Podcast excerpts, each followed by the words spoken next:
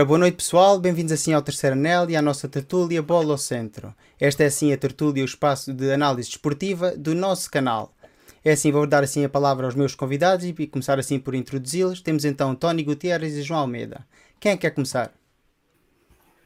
João. Olá. Olá, boa noite a todos. Uh, eu sou o João. Uh, fui convidado aqui pelo João para participar nesta tertúlia. Faço com todo prazer. Tem o canal já me conhece de, de, de uma outra vida. Uh, estamos aqui para discutir a atualidade do Benfica, neste caso concreta para a época e o que aí vem.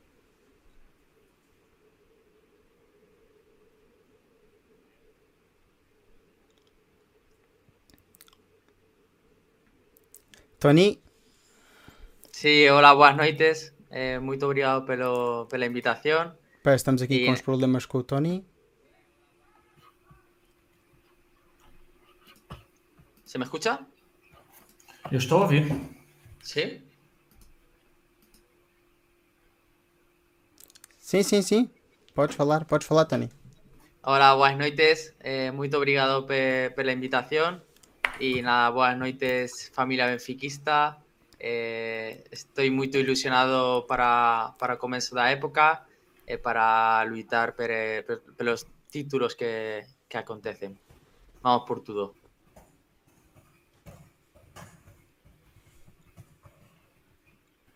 Vamos a isso.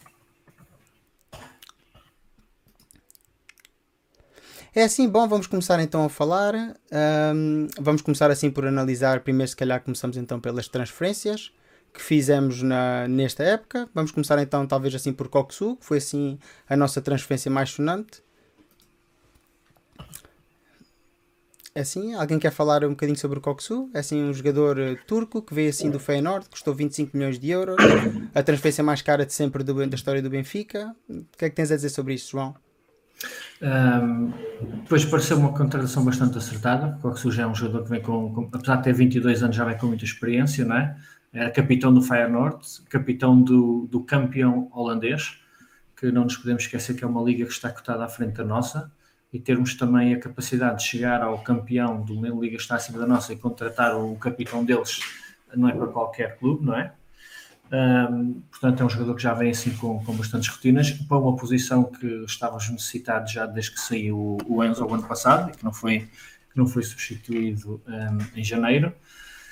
E acho que tem tudo para, para se ingrar e para ser, para ser um grande, um grande, fazer uma grande época. Acho que ainda não vimos todo o seu potencial. Acho que o, Schmidt ainda não conseguiu arranjar assim a, a, a dupla de meio campo ideal com ele mas também já vamos analisar isso à frente de certeza. Uh, mas acho que tem, tem o potencial para ser um dos, um dos jogadores de, do ano no Benfica. Tony? Sí, eh, acho que a contratación de Coxu é top. Eh, ele vai ser o dueño e señor do centro do campo do, do noso Benfica. E solo só hai que, que como eh, antiga afición do Feyenoord eh, recibiu eh, el outro día ele eh, como una leyenda e acho que vai, vai darnos moitas, moitas alegrías ao Benfica. Sí que é verdade que aínda teñemos que, que ver con que acompañante. Eh, está un poquito un poquinho en dúbidas si con sí. Tino, porque con Nausnes non, non terminamos de gustar por, por a parte defensiva. E mas acho que é unha contratación top e vai darnos moitas alegrías. É assim, de início foi uma contratação bastante discutida, até pelo preço que custou, e se bem se lembram, muitos adeptos do Benfica não eram assim partidários de estar assim a contratar um jogador por uma quantia tão avultada, sendo que tínhamos feito uma grande venda com Enzo, não estavam a querer, a querer trazer assim um jogador que pudesse custar uma quantia demasiado avultada de dinheiro e depois o mesmo não rendesse em campo. Pois já tivemos uh, alguns desaires, nomeadamente com RDT e também com Walt Schmidt, e os adeptos não estavam assim muito contentes. Vocês como é que se sentiram quando o Benfica começou assim a ficar interessado em Coxu? Acharam que era o homem certo? Sim, é, eu, eu, eu achei. Um, honestamente, quando se começou a falar uh, este ano de, da possível vinda, eu não acreditei que fôssemos capazes de ir buscar. Achei que ele tinha marcado para, para outros campeonatos e que o Feyenoord fosse pedir uh, demasiado dinheiro que a gente não pudesse pagar. Fiquei surpreendido de terem pago o dinheiro que pagaram, mesmo assim. Acho que se tivessem pedido um bocadinho mais, o Benfica teria desistido. Então também acho que foi uma boa, uma boa negociação da nossa parte, porque, porque um, não, não era um jogador fácil de trazer. Um, mas achei, achei que é uma contratação muito acertada para as necessidades que tínhamos no nosso meio campo, porque é o tipo de jogador que, que estávamos a precisar para fazer aquela ligação entre o meio campo defensivo e o ataque, é aquele chamado 8, não é? Que, que estávamos a precisar. Que pode também fazer mais, um bocadinho mais avançado o, o, o 10, que jogou muitas vezes uh, ano passado na Liga Holandesa, chegou já um bocadinho mais à frente, mas acho que a posição ideal dele é o, é o chamado número 8 e, e foi, é para isso que ele, é, que ele faz falta no, no nosso plantel. Como é que tu viste esta contratação, Tony? Pues un poquillo como, como él. Eh, al principio yo achaba que no, no, iba a ser posible porque Koksu ya, eh, tanto Koksu como Arda Guler, eh, Turquía, siempre estaban a boca de todos. ya aquí en España ya se falaba mucho de ellos. Entonces pensaba que era una contratación muy, muy difícil. Más él ya, ya dijo que desde el principio notó cariño de sus adeptos y, eso ha hecho que fue, que fue muy importante. Eh, era o desde Feyenoord o Capitao. Então, eh, a liga holandesa e portuguesa están moito equilibradas. Então, por a liga non era un salto, mas sí por, pelo club. O Benfica é un grande e teñe un proxecto eh, moito competitivo e moito ilusionante. Então, eh, moitas persoas do seu entorno, como ele diz, eh, non, non veían ben o fichaje porque non era un gran salto a unha gran liga mas ele já explicou que o Benfica é um clube enorme. É sim, é, é verdade. Sim, acho, acho, acho que foi mesmo pelo projeto que, que o conseguiram convencer. Hum. Temos um projeto ambicioso também em termos europeus, lutar por qualquer sim. coisa, conseguiu o ano passado e, e acho que também foi esse. Ele sentiu que, apesar da Liga não ser um passo em frente, o clube e o projeto era. Iso mesmo. Eh, acho que, que Rui está facendo, Rui e Rui Bras están facendo un moito bon traballo e o Benfica é, é un proxecto atractivo para todos, aínda sin conocer eh, os adeptos, sin, sin aínda estar no Benfica, que cando estás no Benfica vos se percebes a verdadeira grandeza do club. Grandeza, sí. ya, eh, desde fora ya o Benfica ya se percebe como un proxecto bonito, que joga ben, eh, bien al fútbol, y que puede mirar para costas eh, superiores en Europa como año pasado e eu acho que cada vez eh, vamos a estar mais arriba. É assim, é assim, acho que penso que Coxu não há assim muito mais a dizer. Coxu é um, é um craque contrastado, como o João disse, já era assim capitão do Feyenoord, já era um jogador bastante conhecido e como o Tony disse, já era um jogador que se falava há algum tempo, até se falava bastante em Coxu para alguns emblemas em Espanha, nomeadamente chegou-se a falar para o Atlético Madrid, inclusive. Acho que era assim um jogador contrastado e acho que todos os benfiquistas estão neste momento bastante contentes com esta contratação. E é assim, falámos que este jogador bateu assim o recorde de transferências do Benfica, mas logo a seguir a este veio assim também um jogador que acabou por bater o recorde de transferências em termos de defesas. E é assim, estamos a falar de Jurasek. O que é que vocês acham assim desta contratação, pessoal? Uh, não sei, queres ir primeiro, Tony, ou continuo eu? Como você queira. Ok, uh, então olha, da minha parte, honestamente, ainda não vi assim nada de especial. Acho que ainda está assim um bocado a adaptar-se ao, ao, clube e às exigências. Ele veio, lá está, não veio de um clube assim muito grande que lutasse. Ele lutava por títulos, mas não acho que se está a habituar ainda à realidade de um clube como o Benfica não vem com aquela pedalada com o Coxu já vem. Achei um bocado trapalhão, uh, faz um, cruza bem, uh, mas a atacar ainda, ainda se atrapalha um bocado e viu-se isso bem no, no, no, jogo no domingo. A bola às vezes parece que queimava um bocado. Uh, pode ser, pode, quando se adaptar, de certeza que vai melhorar um bocado, mas de momento acho que ainda não é nada de especial. Marcou um grande gol na estreia, isso marcou. Tony, Sim. Sí, eh, eu acho que as cualidades de Jurasek eh, poden venir ben ao Benfica porque é un lateral diferente, un lateral diferente ao Grimaldo ou a Ristic. Sí. É un defensa que dá moita profundidade eh, no ataque, entao ante en a nosa liga que os rivais eh, costuman a estar máis cerrados, máis fexados, eh, dar profundidade a, ao campo eh, pode venir ben para despois facer bons cruzamentos, mas acho que a día de hoxe ele na, na está a nivel de ser titular no Benfica, ele se le nota aínda nervoso, eh, te errores de controles, errores de pases, eh, moito fácil para un jugador de de ese nivel, de un jugador do Benfica. Entao acho que pode ser eh, pode ser un bon lateral, mas a día de hoxe una eh, me dá un poquinho de, de temor a, a posición de lateral izquierdo. É assim, eu relativamente a, a Jurasek, penso que é um jogador que ainda tem bastante a melhorar. Aqui a minha única questão é se vai ser mais um daqueles jogadores que vai ser um lastre para os adeptos por causa do preço que custou porque assim nós todos somos benfiquistas, já seguimos o Benfica há muito tempo e sabemos perfeitamente que muitos dos nossos adeptos são muitas vezes injustos se um jogador chega assim por uma quantia voltada de dinheiro. Se este jogador tivesse chegado a custo zero, teria assim muito mais margem para poder progredir sem que os adeptos estivessem assim em cima. Mas sendo que custou esta quantia voltada de dinheiro, como estamos a ver aqui, 14 milhões de euros por um defesa lateral que, vamos ser sinceros, para, para grande parte do público em Portugal era um perfeito desconhecido, até se começar a falar nos jornais. E até ser manchete, muita gente nunca tinha ouvido falar deste Jurasek. De repente chega assim um jogador 14 milhões de euros, depois tem alguns falhos em alguns jogos e já começam a dizer flop, que o Benfica já tinha Ristic, não devia ter gasto este dinheiro, que Ristic está a render milhares e a gente já sabe perfeitamente que os nossos adeptos muitas vezes são bastante injustos. Sim, é isso. É assim, penso que assim, relativamente às contratações, não houve assim mais nenhuma contratações, mas houve, na minha opinião, mais três movimentos de mercado bastante importantes relativamente ao Benfica. Vamos começar então por aquele que eu acho que é o mais importante de todos, ou seja, a renovação até 2025 do nosso capitão Otamendi. Quem viu os meus vídeos e quem acompanha o canal sabe que eu sou um fã do Central Argentino, desde o momento em que o mesmo foi contratado, embora o mesmo tenha assim um passado do Futebol Clube do Porto e tinha vindo de Inglaterra e veio assim um bocado atabalhoado no negócio do Rubem Dias, mas eu acho que o jogador já provou dentro de campo mais que, mais que sobradamente que é um jogador que está completamente compenetrado com a causa benfiquista, que é um jogador que sente a camisola e para quem viu então o documentário Eu Amo o Benfica, viu que é claramente um líder de balneário, para além então já, já termos ter visto que o mesmo é assim um líder em campo. O que é que vocês acham assim desta renovação? Sim, sim, uh, também concordo. Acho que quando, quando ele veio inicialmente, muita gente pensou que foi só o, o City a querer despachá-lo porque contrataram o Ruben Dias e, e queriam despachá-lo também que já estava velho e, e, vinha para aqui para ser mais um, mas depois, pouco tempo depois, provou que não, que, que ainda, estava, ainda estava bom para fazer alguns anos assim alto nível, como provou o ano passado, que foi, que foi um, um dos nossos melhores defesas, se não o melhor, e, e, acho que é uma renovação justa, acho que mereceu.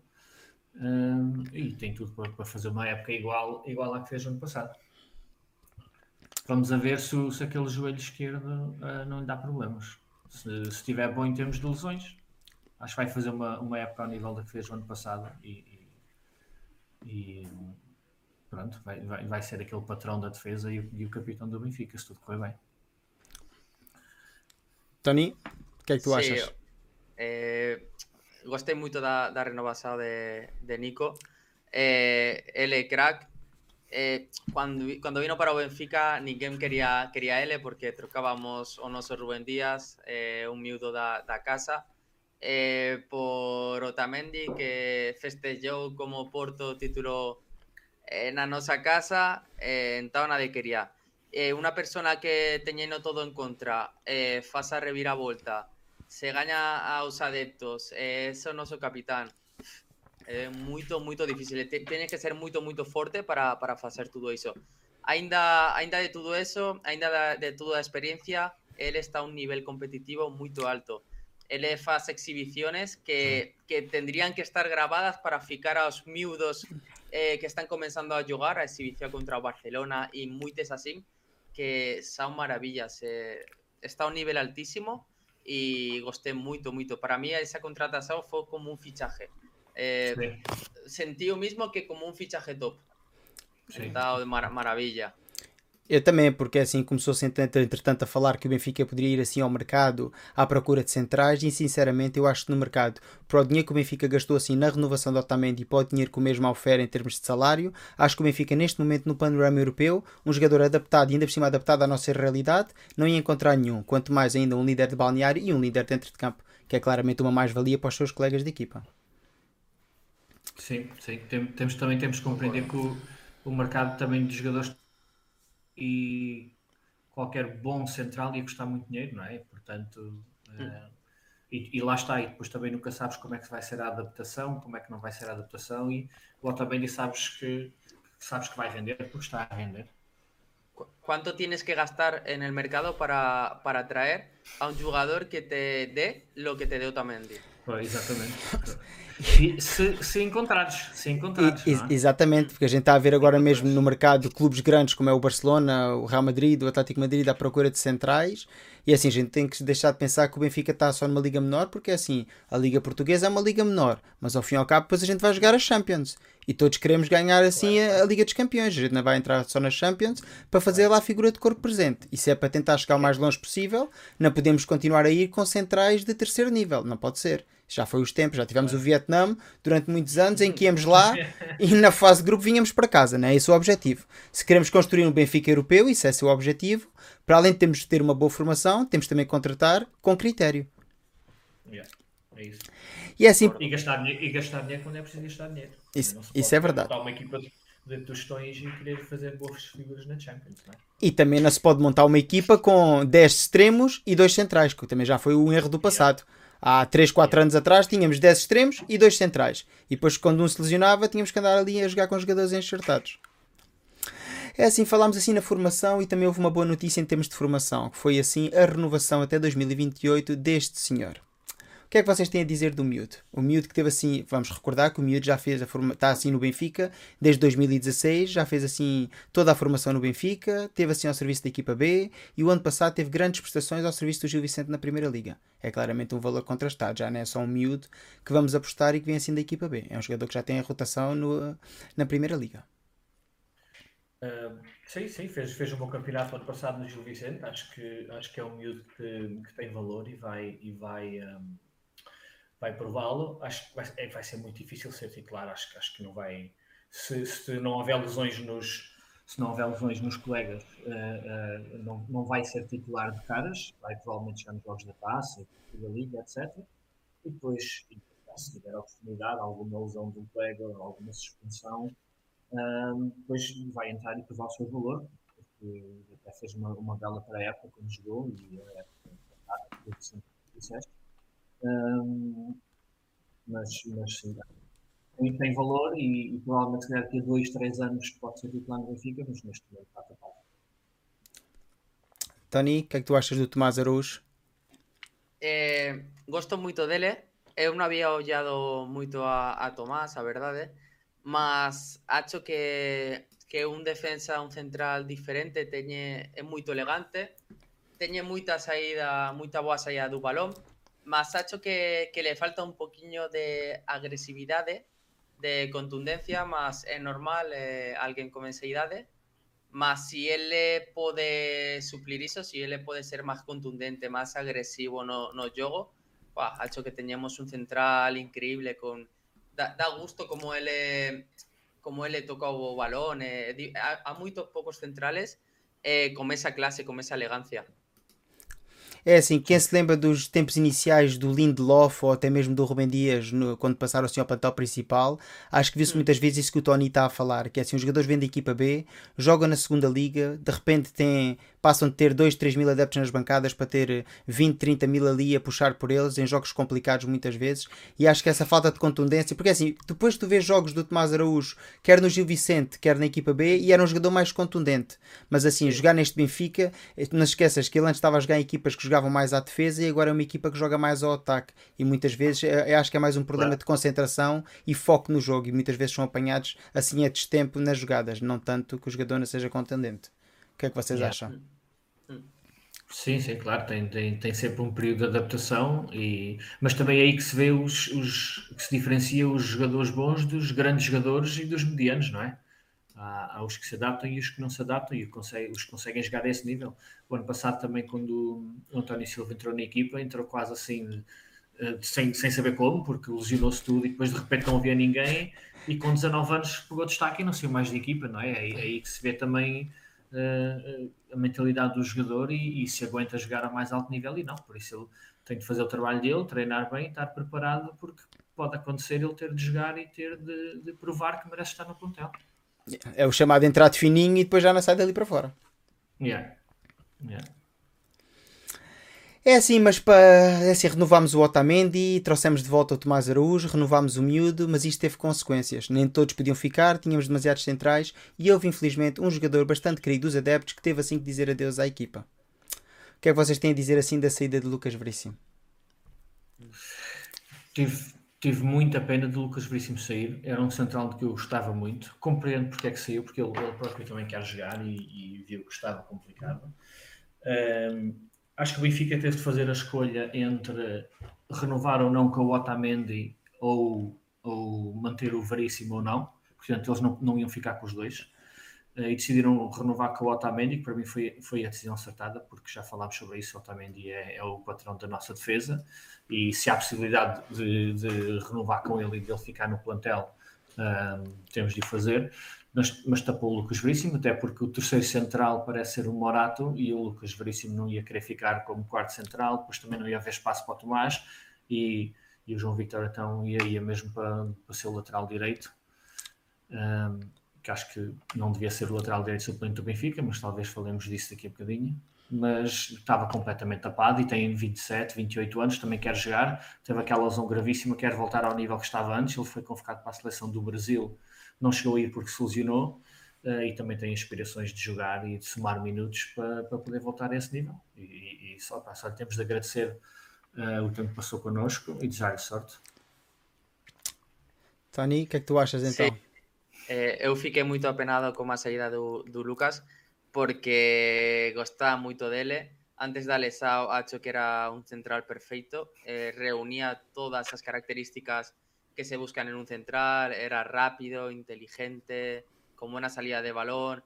Y además de todo, de todo eso, él percibió pronto o, o que era o Benfica, eh, él y a su familia sentían o Benfica, eh, siempre o mostraron, entonces fue una pena que, que una lesão truncara de repente una carrera tan prometedora. Eu sempre que falaba con meus colegas sobre Benfica, falaba de Lucas, eh, decía, oye, en este central que vai ser, vai ser top. Mas eh, era necesario, ele precisaba de jogar e ojalá ele recupere o nivel de antes da lesión y, y, podamos voltarnos a encontrar un camino porque era un central top y encima sentía Benfica. Sí. É sim, foi uma sim. lesão, uma lesão acabou por estragar a carreira de Lucas Veríssimo no Benfica, porque assim, quando veio chegou, muitos duvidaram da capacidade do mesmo, porque chegava assim numa altura complicada, nem toda a gente estava contente com o treinador. O treinador ainda por cima na altura, Jorge Jesus, uh, queria jogar com três centrais, não sei se vocês se lembram. Jogava sim, assim, sim, mudou o sistema, mudou o sistema por causa disso. Yeah, Jogava Jean Vertogen, Otamendi e ainda Lucas Veríssimo. Muita gente yeah. então começou a dar assim valor a Lucas Veríssimo, como o Tony disse, era um jogador que saía assim também com a bola no pé a jogar jogar, muito semelhante a Tomás Araújo nos inícios. Infelizmente, depois aquela lesão contra o Braga acabou mesmo por minar a carreira de Lucas Veríssimo no Benfica e o mesmo nunca mais recuperou. E depois é assim. Tive... Perdeu espaço, foi pena. Ele tive discussão não, com, com Jorge Jesus em, em um jogo.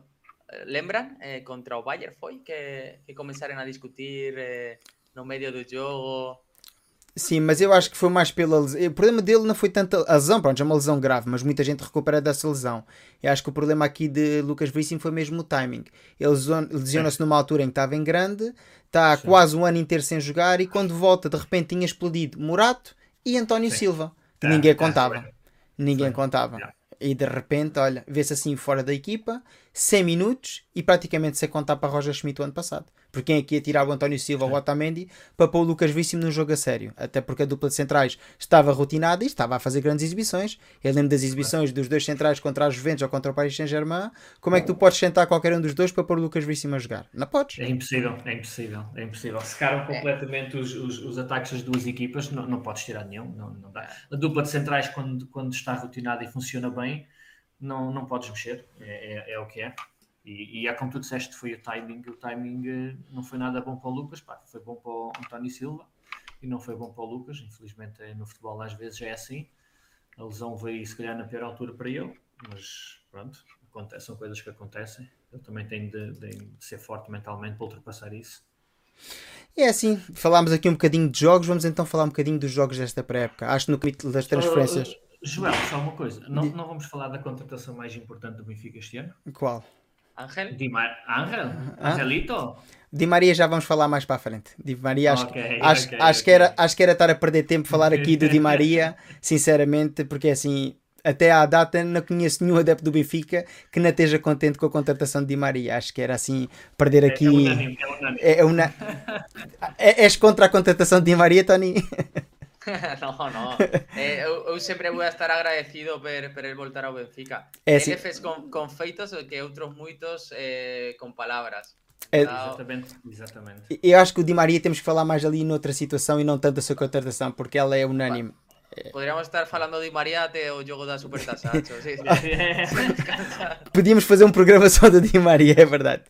Como eu estava a dizer, é assim, acho que no capítulo das transferências não há assim mais nada a falar assim de momento. É assim, estar a falar aqui de rumores acho que não vale a pena. Acho que quando tivermos as coisas mais assentes com algumas das possíveis contratações, falemos. Entretanto, animo o chat, se alguém estiver no chat e quer falar e quer dizer alguma coisa, temos aqui o Pedro Souza que disse essa discussão com o Gilberto e não com o Lucas, foi com o Gilberto e não com o Lucas Veríssimo. Pedro Souza diz que a discussão do Jesus com o Bayern foi com o Pedro Gilberto. Pedro Sousa, um forte abraço. É assim, animo assim, estou a ver aqui o P, estou a ver aqui o Tiago, há mais pessoal no chat, animo-os assim a, a participarem também, a dizerem o que é que acham e a gente vai tentar sempre que possível responder. Lembro que isto é o nosso primeiro episódio, nenhum de nós está habituado a fazer este tipo de lives. Como vocês sabem, quem segue o meu canal e costuma fazer vídeos de análise. Recentemente tenho feito alguns de entrevistas, por acaso já entrevistei o João, já entrevistei o Tony, já entrevistei outras pessoas também. E esta é a primeira vez que estamos a fazer, a gente vai tentar acompanhar o chat sempre que possível. E vocês, João, Tony, se verem alguma coisa no chat que seja assim digno de ressalvar, estejam à vontade, interrompam e digam. É assim, o chat está aqui também para participar. Perfeito. Como eu estava a falar, vamos então ver então os jogos e assim o Benfica tem assim 6 jogos na época, tem assim a vitória 2 a 0 contra o Southampton, a vitória por 3 a 1 contra o Brasileia, por 4 a 1 contra o Al Nassr de Cristiano Ronaldo, já a contar para o troféu do Algarve e depois na finalíssima do troféu do Algarve ganhou 2 a 0 ao Celta de Vigo, para depois começar então o ciclo de duas derrotas consecutivas, a primeira contra o Burnley e a segunda no último jogo 2-1 contra o Feyenoord. Assim acho que podemos dividir claramente estes jogos em dois capítulos. O primeiro capítulo é assim os três primeiros jogos que acho que se, com todo o respeito à equipa do Southampton, do Basileia e do Al Nassr são equipas na minha opinião menores quando comparadas com o Benfica, não pelo seu historial, mas estou a falar atualmente, atendendo ao seu plantel. E depois temos aqui o Celta de Vigo que joga na Primeira Liga hum, Espanhola. Temos aqui o Burnley que subiu este ano à Primeira hum, a Liga Inglesa e temos o Feyenoord que, como o João já disse há pouco, é o atual campeão da Liga Holandesa. E estamos a falar já de equipas de mais nível. É assim, o que é que, queres- o que, é que achas então sobre estes jogos de pré-época, Tony? Pues eh, lo que você dice, eh, hai moita diferencia de nivel entre os primeiros jogos e os últimos. Eh, la gente está un poquito pesimista e con razón por os últimos jogos, mas eh, o Celta de Vigo eh, teña agora- un entrenador moito competitivo que é Rafa Benítez. Sempre custa moito eh, contra, contra, contra equipos deles. Eh, Barley tamén está moito ben traballado por Company e desde, desde a tempo. Entao e, e Feyenoord teña un, un jogo moito parecido a nós. Entao xa probas é eh, moito difícil, estamos na preépoca e se si teñamos que fallar eh, me, mellor agora que no día 9. Eh, sempre sempre bon eh, gañar aunque sea na preépoca, mas é normal, hai que coger hai que coger ritmo eh, de competición, os novos fixajes, calma, eu pido un, po, un poquinho de calma, eu confío moito no treinador en unha plantilla que, que para mí é top, entao acredito que as cousas van a correr ben. João, Um, sim, eh, quer dizer, um, eu acho que para mim o, o mais importante da época não é, o não é os resultados. Isso, isso é, é claro. Um, temos também de analisar o, o facto de do Schmidt, uh, na forma que ele monta as equipas. Uh, ele jogou basicamente a época toda, tirando agora o jogo com o Feyenoord, a pôr uh, 11 jogadores de início e trocar a equipa toda ao intervalo. Isso também, isso também pesa, né? porque tu jogas com, com os 11, digamos, titulares meio jogo e depois meio jogo com os 11 suplentes, portanto, às vezes acontece tu perderes um jogo para a época e não interessa tanto o resultado em si, interessa, interessa o futebol que a equipa jogou. Uh, e no futebol jogado, notou-se uma diferença muito grande nos primeiros jogos para estes dois. Uh, se bem que com o Burnley também, a primeira parte em que jogámos com os titulares também foi muito boa. Podíamos ter saído a ganhar por um ou dois gols para o intervalo, não conseguimos marcar. Uh, e, depois, e depois sofremos gols na segunda parte. Com o Feyenoord, acho que a equipa teve toda mal. Temos de ser honestos. O Feyenoord pressionou também muito alto o Benfica e eu, eu espero que o jogo tenha servido para o, o Roger Schmidt aprender que não dá para jogar com o Coxu e com o Auschwitz no meio, contra uma equipa assim forte fisicamente e que pressiona muito em cima, que é provavelmente como, como o Porto vai jogar na Supertaça, foi como eles jogaram com o Danós no ano passado. Um, e é o que estávamos a discutir antes, é, é, aquela dupla de meio campo que o, que o Schmidt ainda não, acho que ainda não encontrou. Uh, espero que estes jogos tenham servido para provar que, que o time tem de jogar a 6 e ao lado dele provavelmente jogará uh, o Coxu, se, não, se ele não puser o Austin ao lado e o Coxu um bocadinho mais à frente. É assim, na minha opinião, assim, uma grande diferença, como eu disse, entre os três primeiros jogos e os três últimos jogos. Nos três primeiros jogos, as equipas deixaram o Benfica jogar tentaram fazer o seu futebol, é um facto, mas praticamente deixaram o Benfica jogar. Deixaram o Benfica implementar o seu jogo, como toda a gente sabe, caracteriza-se por fazer essa impressão alta na saída de bola do adversário e depois por jogo combinativo, quer pelo corredor central, quer pelos flancos. Quando jogámos contra o Salta de Vigo, foi a primeira vez que tivemos assim uma equipa pela frente, como disse o Tony muito bem, um, orquestrada assim por Rafa Benítez, uma autêntica raposa do futebol europeu e conhece bastante bem a equipa do Benfica e muitos dos jogadores que lá integram. O que é que aconteceu? O Benfica por primeira vez viu-se assim um, tentar uh, embater-se com uma equipa do mesmo nível, pelo menos em termos de jogo jogado. Uma equipa que tinha também uma ideia de jogo pensada e que não vinha apenas para ser o sparring do Benfica. Contra o Burnley, estávamos todos à espera que fosse um jogo bastante mais fácil, mas os ingleses são uma equipa completamente renovada, uma equipa que vai apostar por tentar manter-se assim na Premier League, tem algumas contratações que foram bastante importantes do ponto de vista desportivo, e já com o Feyenoord então foi um completamente lavado de cara Uh, comparado então com, por exemplo, o Southampton ou o Basileia. É assim, estarmos a comparar a equipa do Feyenoord com os dois ou três primeiros adversários do Benfica é completamente ridículo. Os jogadores do Feyenoord são muitos deles internacionais para os seus países, são jogadores que já vinham rotinados e que já tinham uma boa preparação física e estamos a falar numa fase da temporada em que o campeonato holandês também estará aí a iniciar-se. E a equipa que é a atual detentora do título tem que estar assim preparada para conseguir assim tentar revalidar. Não nos podemos esquecer que o Feyenoord, embora tenha um grande histórico em termos de campeonato holandês. Tem também o PSV e o Ajax a tentar assim que este ano evitem que os membros consigam validar o título. Sim, sim. Notou-se notou que o Feyenoord estava mais, mais fresco fisicamente, estavam mais disponíveis para, para os duelos, ganhavam mais segundas bolas, estavam a pressionar muito alto e, e, e, os dois gols que eles marcaram foram assim. Quer dizer, o primeiro foi uma perda de bola, nossa, uh, e o segundo golo. Um, vê-se vê dois ou três jogadores nossos a, a irem os, todos ao portador da bola, conseguiu fazer um passe e, e basicamente ficou ali um buraco no meio campo e, e foi, foi, só abrir para, para, a ponta de lança, que parece estar em fora de jogo, também temos de ser honestos, parece estar em fora de jogo, apesar de não haver assim, nenhuma imagem muito, muito clara. Um, mas mas foram, foram dois erros nossos defensivos que, que hum. permitiram ao Feyenoord e por isso é, é uma das razões pela qual eu acho que agora na, na Supertaça tem de jogar o Tino a, a 6 porque é um jogador que, que defensivamente dá-nos muito mais garantias do que qualquer outro jogador uh, do nosso plantel.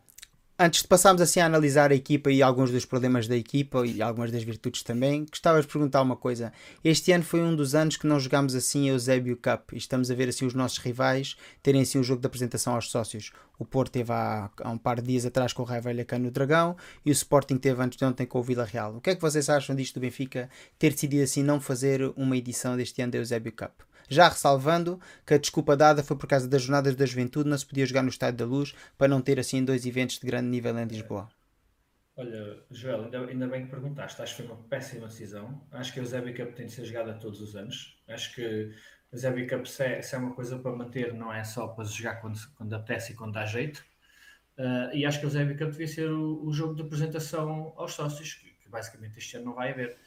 Este jogo com o Feyenoord, para mim, devia ter sido em casa. Se não fosse com o Feyenoord, era com outra equipa qualquer. E era o Zé Cup e o jogo de apresentação aos sócios. Eu não, como Benfica, isto não me interessa para nada as jornadas da juventude.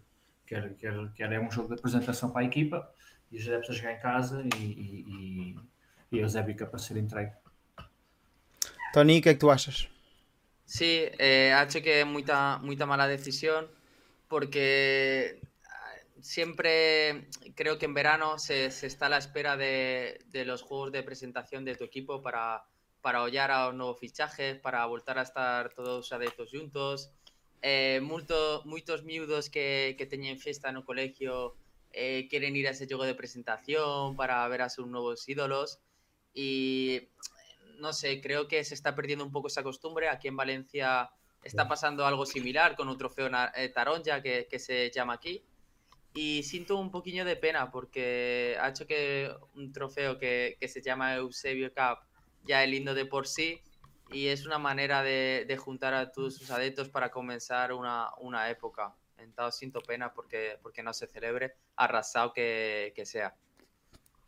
É assim, e depois já assim, um, há um fator que temos de ter em conta. Eu percebo que talvez tenha sido a autoridade civil ou até mesmo a proteção civil, não sei, que aconselhou que o evento não se desse por causa das jornadas da juventude.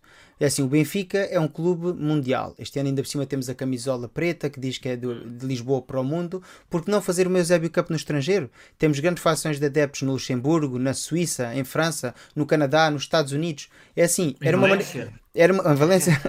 Valência, Valência. É, exato, em qualquer lado. Era uma maneira do Benfica promover a marca, era uma, era uma maneira do Benfica expandir a marca, de estar mais junto dos adeptos e de certeza que era uma. Eh, o Benfica iria ganhar dinheiro, porque como estamos a ver o Real Madrid, o Barcelona, o Inter, o, as Juventus, estão todos nos Estados Unidos da América a fazer digressões. Temos o Paris Saint-Germain, temos o, o Bayern de Munique e temos o Manchester City a jogar na Ásia, a fazer digressões no estrangeiro e a ganhar dinheiro com isso. E o Benfica todos os anos faz. É um amigável na Suíça, depois faz o torneio do Algarve. O Benfica é muito maior do que isso. O Benfica tem que estar ao nível dos grandes clubes europeus. Tem que ir assim lá para fora, fazer digressões e ganhar o dinheiro, tal e qual como ganha uma Juventus, como ganha um Liverpool. Porque é que o Benfica é nada de expandir a marca? Estivemos uns anos a ir, a ir à América, naquele torneio de pré-época que eles chegaram no A, a Champions de verão, eles chamam-se um, yeah. esse torneio. É assim, e não percebo. E, e fazia jogos bastante interessantes, que jogavas com equipas de topo de, de, Inglaterra, de Espanha, de Itália, uh, pronto, que dava realmente também para ver, para jogar com equipas de outro nível, não é? Exatamente, e como tu disseste, fomos ao, fomos ao jogo da, agora este jogo último que fizemos com o Feyenoord na Holanda. Era, era tão difícil ter organizado a seguir a jogar com o Feyenoord que ainda falta 10 dias para a Supertaça, jogar dois ou três dias depois, digamos com o Ajax, jogávamos na Holanda, jogávamos na Suíça, jogávamos no Luxemburgo. Claro, claro. Quem diz isso? Íamos à Espanha. Se jogássemos um jogo em Madrid com um Atlético Madrid, por exemplo, organizava-se no Civitas Metropolitano, que é um estádio grande que leva 70 ou 80 mil adeptos, e tínhamos um monte de Benfica. Enchemos o estádio com benfiquistas, não, não tenham qualquer Sim. dúvidas. Onde o Benfica vá. O Benfica perto de Portugal. Exatamente. E assim, não se podia jogar em Lisboa, não vamos a jogar no Dragão, não vamos a jogar na Pedreira, vamos jogar no Algarve. Não vamos jogar no Algarve, vamos jogar no norte do país. Há muitos benfiquistas no norte do país e de certeza absoluta que iriam encher qualquer estádio. Não se pode jogar na Pedreira, que é o estádio do Braga. Jogava-se no, no 1 de Maio, que agora é o estádio municipal de Braga. Íamos a jogar lá. De certeza que os benfiquistas do Norte iam responder. E de certeza absoluta que iam encher o estádio. Sim, que... sem dúvida, claro. Nesta altura, nesta altura do ano também há muita procura por, eh, por este tipo de jogos, como o Tony estava a dizer, as, as famílias querem todas ir, a malta jovem, há toda essa uh, emoção de ver o, o, o Benfica no, ao, ao, vivo, no estádio, de ver as novas contratações a jogar e de certeza que o estádio está cheio em, em, em qualquer lado em que jogássemos. Portanto, assim, eu acho que a Zé Cup tem de ser para manter, não, não pode ser só quando dá jeito. É para, para organizar todos os anos, onde quer que seja. Estão aqui a recordar no chat, está aqui a recordar o Plantix Games, que o Benfica até chegou a ganhar essa Champions de Verão em 2019-2020. Aí está, a International Champions Cup. Atualmente temos estas grandes equipas europeias como o Real Madrid, o Barcelona. Nos Estados Unidos a gente tem uma grande fação de adeptos benfiquistas. No Canadá há também grandes fações de adeptos benfiquistas. Há casas do Benfica espalhados por todo lado. Por que não tentar pôr o Benfica outra vez nessas gírias internacionais? Não consigo entender porque é que continuamos a agir como um clube pequeno quando chega aos torneios de verão. Antigamente jogávamos o Carrança, íamos jogar torneios internacionais importantes. Depois passámos uma fase onde só jogávamos o torneio do Guadiana. Depois passou a ser, renomearam o torneio e passou a ser o torneio do Algarve. E agora parece que só temos o Amigável na Suíça e o torneio do Algarve. E depois vá, tínhamos o Eusébio Cup, que sim senhora. Mas, para mim, Se o Benfica quer ser grande e quer voltar aos grandes palcos europeus, ah, ou, ou seja, não é que o Benfica vai voltar, vai voltar sim senhor, vai jogar a Champions, mas voltar a ter esse reconhecimento internacional, o Benfica tem que se mostrar, porque os adeptos benfiquistas conhecem o Benfica, mas os adeptos dos outros clubes também têm que conhecer o Benfica. O Tony, por exemplo, não era benfiquista até conhecer o Benfica. E como o Tony, de certeza que há muitos adeptos espalhados pelo mundo que poderiam aderir à causa, que poderiam tornar-se benfiquistas, mas para isso é, é preciso ver o glorioso. Claro, claro. E é preciso ver o Glorioso a jogar contra, contra os melhores clubes em torneios prestigiados. Assim, a malta está aqui a falar no chat do Santiago Jiménez. É assim, Santiago Jiménez. Quem é que não gostaria de ver o Santiago Jiménez no Benfica? O problema claro. é que neste momento pudemos ter esse jogador o ano passado por cerca de 6 ou 7 milhões, salvo erro, que chegou a falar para o Benfica. Eu não, não... dizer que foi oferecido por 4 milhões. Ou 4 milhões, mas é assim, temos que ver agora os prós e os contras. Se o Santiago Jiménez tem chegado ao Benfica, ainda tínhamos tido a explosão de Gonçalo Ramos. E se tu me perguntares o que é que eu prefiro, eu prefiro um jogador da formação. Isso é a tal história. Ah, nem íamos a renovar o, o Otamendi íamos a, uh, e íamos a ficar com o Lucas Veríssimo. E agora não dávamos espaço ao Tomás Aruz. Se calhar aqui, daqui a dois anos estávamos a arrepender dessa situação. Se deixámos o Tomás Aruz crescer no plantel, se calhar daqui a dois anos o Otamendi já se reformou e o Tomás Aruz provavelmente até pode fazer dupla de centrais, quer Está com o Morato ou com o António Silva. Yeah, isso é uma coisa que a gente não vai saber como é que é. Vamos falar aqui agora de outro tema e que é a saída do Grimaldo e que neste momento temos assim dois jogadores à espreita desse lugar no plantel. E temos aqui uma grande dicotomia de opiniões. Porque por um lado estão os 14 milhões que custou o Jurasek e por outro lado está o claro rendimento que Ristic tem mostrado esta temporada. Que muitos já o davam assim como acabado, pois não contava para Roger Schmidt, basta ver então os minutos que o mesmo jogou ano passado e de repente temos um Ristic na sua melhor forma e a mostrar o seu melhor futebol. O que é que vocês acham, pessoal? Quem é que parte assim em vantagem neste início de temporada? Pois. isso, isso depende, depende do que é que o Roger Schmidt quer. Quer dizer, eu, para mim, o jogador não é titular só pelo que custou. É, é, em primeiro lugar, eu não me interessa. O Coxu, se não tiver jogar bem, vai para o banco. Não quer saber. O João Neves joga, o João Neves faz jogos de outro mundo Uh, e se for preciso que o banco para jogar o João Neves, não tenho problema nenhum. Uh, a mesma coisa com, com os laterais. O Ristico chegou custo zero ano passado, o Jurasek chegou agora por 14 milhões e não é por isso que o Jurasek tem de ser titular e o Ristico não. Uh, seguimos pela pré-época, o Ristico está um bocadinho mais à frente, mas já conhecia as ideias do treinador. Uh, centra bem, uh, remata bem também. Só me parece que peca um bocado no, na tomada de decisão, que às vezes devia centrar e remata, e às vezes devia rematar e não remata, e pronto mas isso uh, vê-se que é um jogador que gosta de rematar e, e, e é o que ele, ele procura muitas vezes um, espaços mais interiores para isso. E, e, a verdade é que tem um, um belo remate e marca, e marca bons golos, portanto, também tem de apostar nisso, porque quem, só, não, só não marca quem não, quem não remata, não é? Mas parece-me, se fosse por mim, acho que ele partia à frente. Mas lá está, não sei também o que é que o, que é que o, que o Roger Schmidt está a pensar, não sei Falou-se muito no ano passado que ele não contava para ele.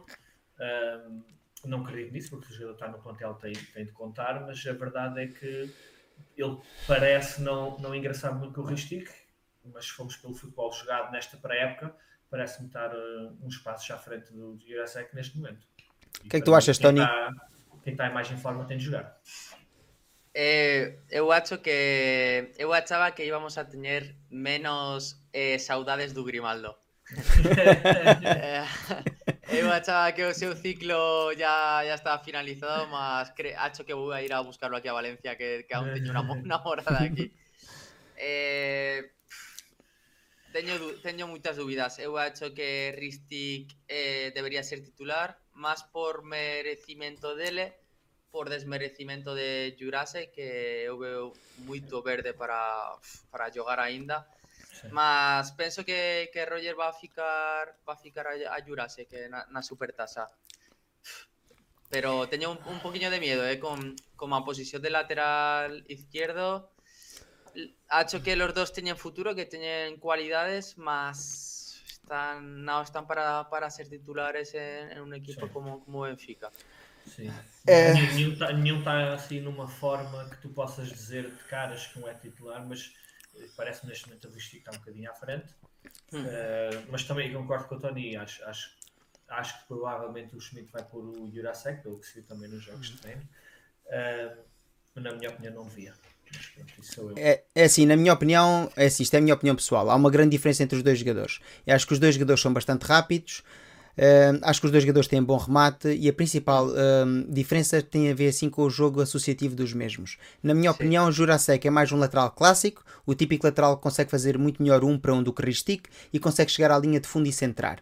É um bom jogador para jogar então quando tu tens assim um médio que não seja um médio extremo, puro. Não tenhas um Neres, não tenhas um, um, um Di Maria. Se tu estiveres a jogar com o João Mário ou um Arsens, tu vais ganhar muito com o Jurasek, porque é um jogador que tens o espaço na linha para entrar e ele vai conseguir ocupar esse espaço. Se tiveres um David Neres ou um Di Maria nessa ala, o que é que vai acontecer? Vão-se atrapalhar os dois em termos de espaço e assim é complicado. Os jogadores não vão. O que é que acontece e, com o vai abrir um buraco E vai abrir um buraco atrás. Exatamente, porque os dois vão estar balanceados no ataque. Quando tu jogas com um jogador como Ristic, que é um jogador que associa muito melhor e faz muito mais jogo interior, na minha opinião, se tu estás a jogar com um médio que é aberto na ala, que é, como é o caso de David Neres, por exemplo, tu beneficias muito ter um Ristic, porque o Ristic faz jogo interior e vai-te aparecer na zona dos 3 quartos para rematar. E isso o Jurasek não o faz tão bem. O gol do Jurasek é verdade que é um bom remate, mas se vocês lembram da jogada, é uma abertura do Di Maria da direita para o outro lado Sim. e o Jurasek está completamente sozinho na ala. O, o Jurasek não está nem é uma jogada de jogo interior onde aparece. Já os gols do Ristic que ele tem no ano passado e este ano é uma jogada de jogo interior. Na minha opinião, como aqui muita gente está a dizer no chat e é verdade, Roger Schmidt é um treinador de ideias fixas. Segundo eu sei, hum, Roger Schmidt não é que não goste de Ristic, não gostava da sua atitude nos treinos, segundo consta. Se é verdade ou não, também não sei, não foi o Roger que me contou, como é lógico.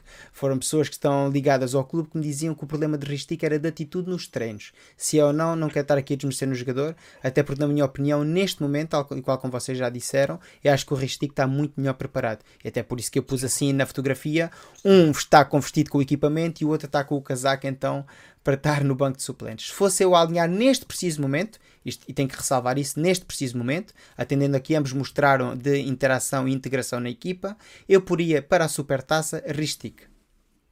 Sim, concordo Sim. também. Concordo. concordo. Claro. E, e, é assim... e, também, e, também, saiu, também saiu na comunicação social, que, assim, é verdade, dos treinos, que ele este ano estava muito mais empenhado que o ano passado. Exatamente. Também porque sabia que o ano passado estava mais tapado e que este ano podia agarrar a oportunidade Agora, lá está também. Não foi o Roger que me disse, é, é o que sai por aí. E, mas é verdade que ele está mais empenhado, então tem de contar, tem de contar para o treinador. Pois há aqui uma coisa que também é um fator que pode jogar a favor de Jurasek no futuro, é que Jurasek em termos físicos é muito mais possante que Ristic. É um jogador que pode ajudar a defender nos cantos, com uma, com uma elevada estatura, é um jogador que ganha muitas bolas pelo ar e fisicamente é muito forte. Num para um pode não ser tão rápido como Ristic, mas é um jogador bastante difícil de ganhar posição devido a que o mesmo sabe usar bastante bem o seu corpo. E, e, não, é, e não é que seja um jogador lento, não é? Não, não. Ele não é lento, é também é rápido. Não. Sim. Agora vamos chegar àquilo que eu acho que é um dos principais focos de atenção neste momento dos adeptos em relação à equipa encarnada. E que muitos começaram logo ainda antes do jogo com o Feyenoord a começar assim a levantar burburinhos, que é porque é que Murato foi assim parar ao banco de suplentes quando estava a fazer uma bela pré-temporada em detrimento de Otamendi e porque é que, sendo que até António Silva, embora tenha usado a braçadeira de capitão, e estou muito orgulhoso e muito feliz então por António Silva, mas também temos de ser sinceros, o António Silva desta pré-temporada ainda não está a render ao nível do ano passado. Como é que vocês veem esta sentar do Morato? Uh, eu acho que foi também numa dar minutos ao Otamendi, sinceramente. O Otamendi pensou para a época toda de fora, era a última oportunidade que tinha de, de somar uns minutos antes da supertaça e se calhar também foi para ver como é que ele respondia fisicamente e como é que estava. Uh, e saiu Morato porque o ano passado jogámos a época toda com o António Silva na direita, não é? central à direita, e o Otamendi central à esquerda. Acho que foi por aí. Um, agora vamos ver o que é que o Roger Schmidt vai fazer na Supertaça. Vai pôr o Morato, que tem estado muito bem a pré-época toda, ou vai pôr o Otamendi, que fez uh, meio jogo na pré-época, e será que o Otamendi aguenta o jogo todo, não é? Também se não teve a treinar com, com, a 100% na pré-época, já tem 35 anos, será que aguenta o jogo todo ali a alto nível? Um, eu penso que o Morato merecia ser titular, tem feito uma pré-época excelente, também sai muito bem jogar com bola, não tem, não tem dado um, grandes fifias, um, mas pronto, vamos ver o que é que o treinador quer fazer. Agora, compreendo porque é que ele porque é que o Otamendi foi titular, porque, porque tinha de somar minutos e era o último jogo que eu ia fazer. Agora vamos a ver se para a Supertaça joga o Morato ou o Otamendi é que tu achas, Tony? Eh, espero que sea lo que él le dice, que es para, para sumar minutos, porque ha hecho que sería muy, muy injusto, ¿no? Que, que Morato, de, después de hacer toda, toda a pré-época, estar muy bom, a muy alto nivel, en la primera de cambio que Otamendi ya volta, eh, ir para, para o banco. Eh, también ha hecho que Otamendi no, no tenga ritmo de juego, es imposible que si él, él tenía 35 años más, ainda con 20 años, eh, imposible tener el ritmo de juego de, de otros compañeros que tienen 5 cinco juegos más que tú, que vos. Entonces, ha hecho que él no, no puede tener nivel para, para jugar como, como Porto na supertasa y ainda así sería muy muy injusto para, para otro compañero, no, no, no, no concordo con eso. Por mucho que gostamos todo de, de Otamendi, mas não, não é o momento. Uh, a questão que eu vejo aqui é: estamos a falar do Porto, estamos a falar do nosso principal rival e estamos a falar de uma equipa que, para além de jogar o jogo jogado, é a equipa que melhor joga em Portugal neste momento o jogo psicológico. Melhor que o Benfica, melhor que o Sporting, melhor que o Braga, melhor que qualquer outra equipa. É aquela equipa que sabe fazer aquele jogo chamado jogo sujo, do empurra, do cai no chão, de simular penaltis. Não vamos falar disso porque não vale a pena. Mas é assim, um jogador da experiência e da qualidade de Otamendi, neste momento, nem Morato nem António Silva o são. E isso é inquestionável. Não tem o ritmo físico, não, mas numa jogada de um para um com um Taremi desta vida, em que o mesmo vai, já sabemos que vai se tentar fazer à falta, jogada assim, jogada assim, é bastante importante ter jogadores experientes na saga da defesa. E temos ainda outra situação. Quem é que vai coordenar a defesa do Benfica no jogo contra o Porto? Vai ser Morato? Vai ser António Silva? Vai ser Otamendi? Vai ser Ristic, acabadinho de chegar. Essa, essa é a minha principal preocupação, porque se é assim, se fôssemos, estivéssemos a falar do início de campeonato contra o Boa Vista, como temos para a semana seguinte, não tinha qualquer problema em pôr assim o Morato e o António Silva de início. Mas um jogo contra o Porto, em que vamos estar assim a jogar um título a um só jogo, tenho as minhas dúvidas que Roger Schmidt deixa assim Otamendi no banco. Sim, é verdade, é verdade. Otamendi dá, dá aquela experiência e aquela voz de comando que precisamos, é verdade, porque tanto o António Silva como o Morato são dois centrais novos e, e, e, não têm a experiência que o Otamendi tem. Agora, é perceber se ele fisicamente está bem. Se estiver, então é, lá está, é o nosso capitão. E tivemos a falar já sobre o Otamendi antes. E é claro que se ele estiver bem, é, tem de ser titular no Benfica. Senão isso não há, não há outra hipótese. Vamos fazer uma pergunta. Que idade tem o Otamendi? 35 anos. É o capitão do Benfica. Está nas melhores condições físicas? Não. Vamos para o caso ao contrário. Pep tem 40 ou 41 anos, é o capitão do Porto. Claro. Se tiver a 50%, Sérgio Conceição vai pôr o Pep em campo. Por isso tudo que eu claro. disse. Porque é o patrão da defesa, porque sabe jogar o jogo sujo e porque sabe comandar a defesa. E uma defesa sem ser comandada, porque é que a gente sofre o golo? Aquele último golo que sofremos agora, aquela situação de fora de jogo, porque, como vocês dizem, Otamendi não está rotinado esta pré-época. Tem falta de minutos e não está ainda compenetrado com os colegas. E é um facto que há ali um bocado de desleixo de baque, deixa o jogador em, em campo e depois o jogador acaba por entrar para o lado do Otamendi. Estamos a falar também de um ponta de lança com qualidade, é um facto.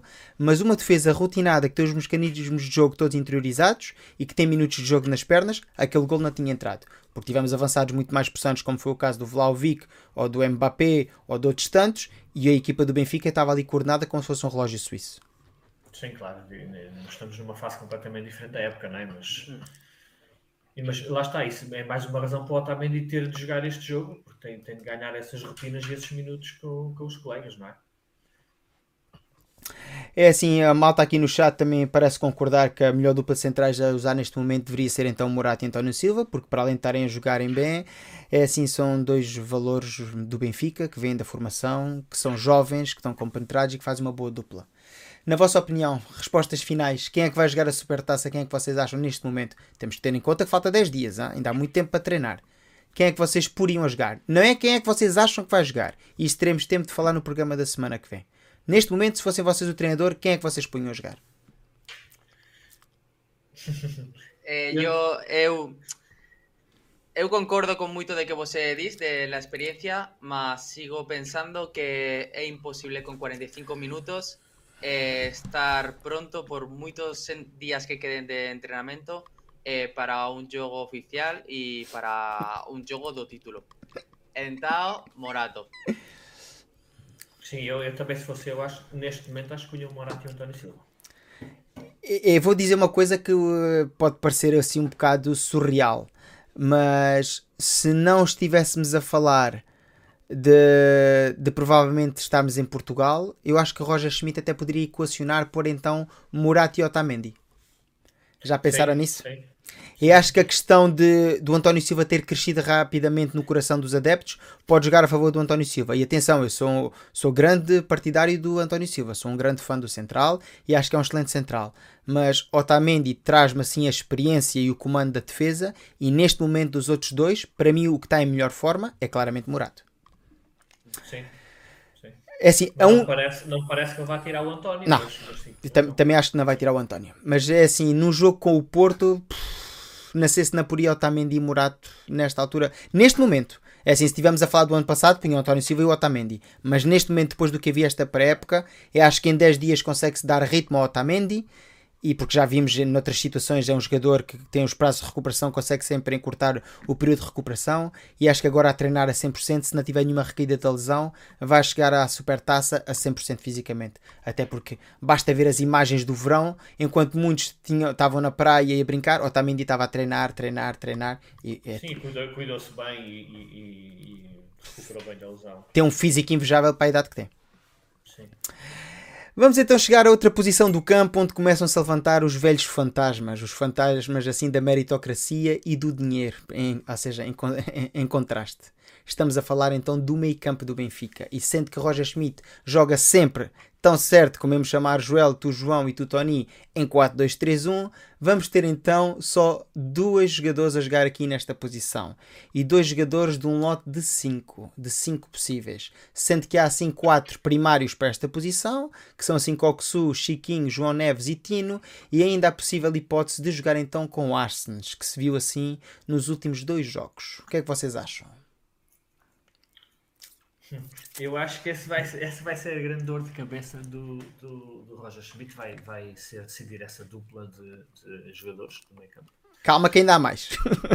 Ah, sim, ahm, espero, a minha opinião é que no jogo contra o Porto o Tino tem de ser um deles, porque é o único 6 que nós temos, assim como, como deve ser. Um jogo de campeonato em que vamos passar a maior parte do tempo ah, ahm, a atacar, vamos passar a maior parte do tempo que a equipa adversária passa a maior parte do tempo atrás da linha da bola a defender. Eu compreendo quando o Tino não joga e joga outro jogador.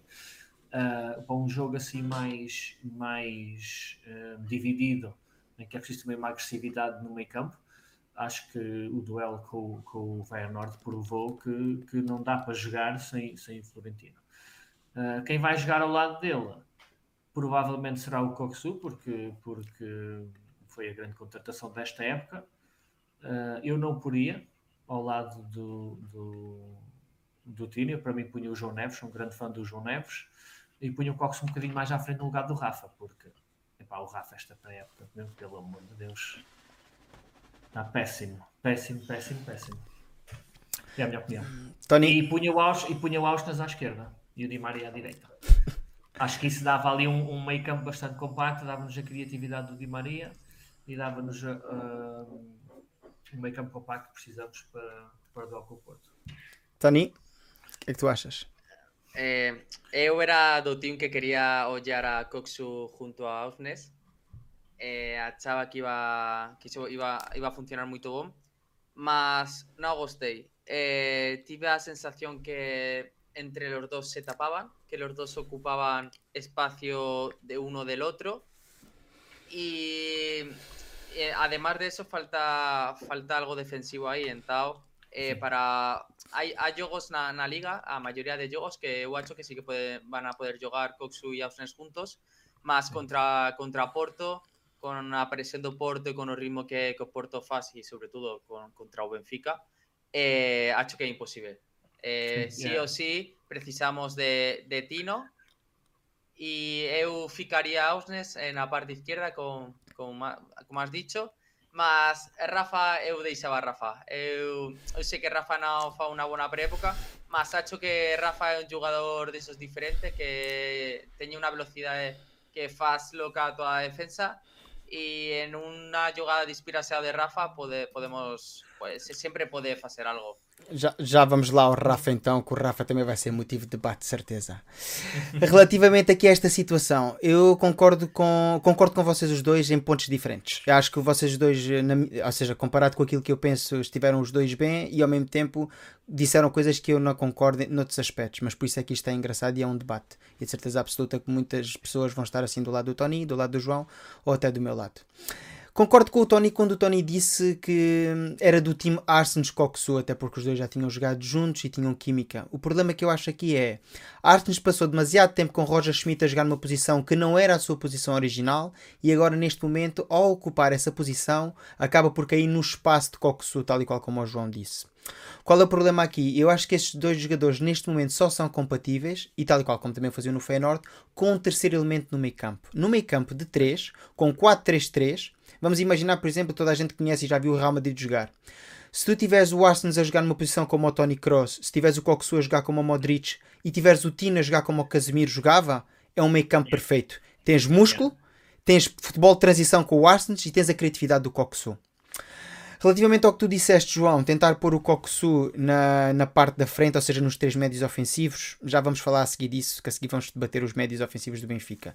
Eu não acredito que o jogador esteja capacitado para jogar nessa posição, até porque se vemos assim a transição do Coxu das camadas jovens do Feyenoord para a fase de séniores, ou seja, quando passou a jogar na equipa principal, não é um jogador que tenha assumido nunca a posição de número 10 puro, ou seja, nem num meio campo ali no nem num meio campo de 4-4-2 não, não adota essa posição. Ele gosta mais de jogar não nos 3 quartos, como normalmente é conhecida essa posição, mas ele gosta de jogar mais numa zona intermédia entre a defesa e o ataque, porque é um jogador com grande uh, visão de campo, é um jogador que taticamente é bastante evoluído e que se posiciona bastante bem. E na minha opinião, é um excelente jogador, parece como o Tony e o João disse na altura, se jogarmos então com o Tino para recuperar bolas, é um excelente jogador para lançar o contra-ataque. Primeiro porque tem uma boa capacidade de passe e tem uma boa visão de jogo e tem muito melhores pés do que o Tino, vamos ser sinceros.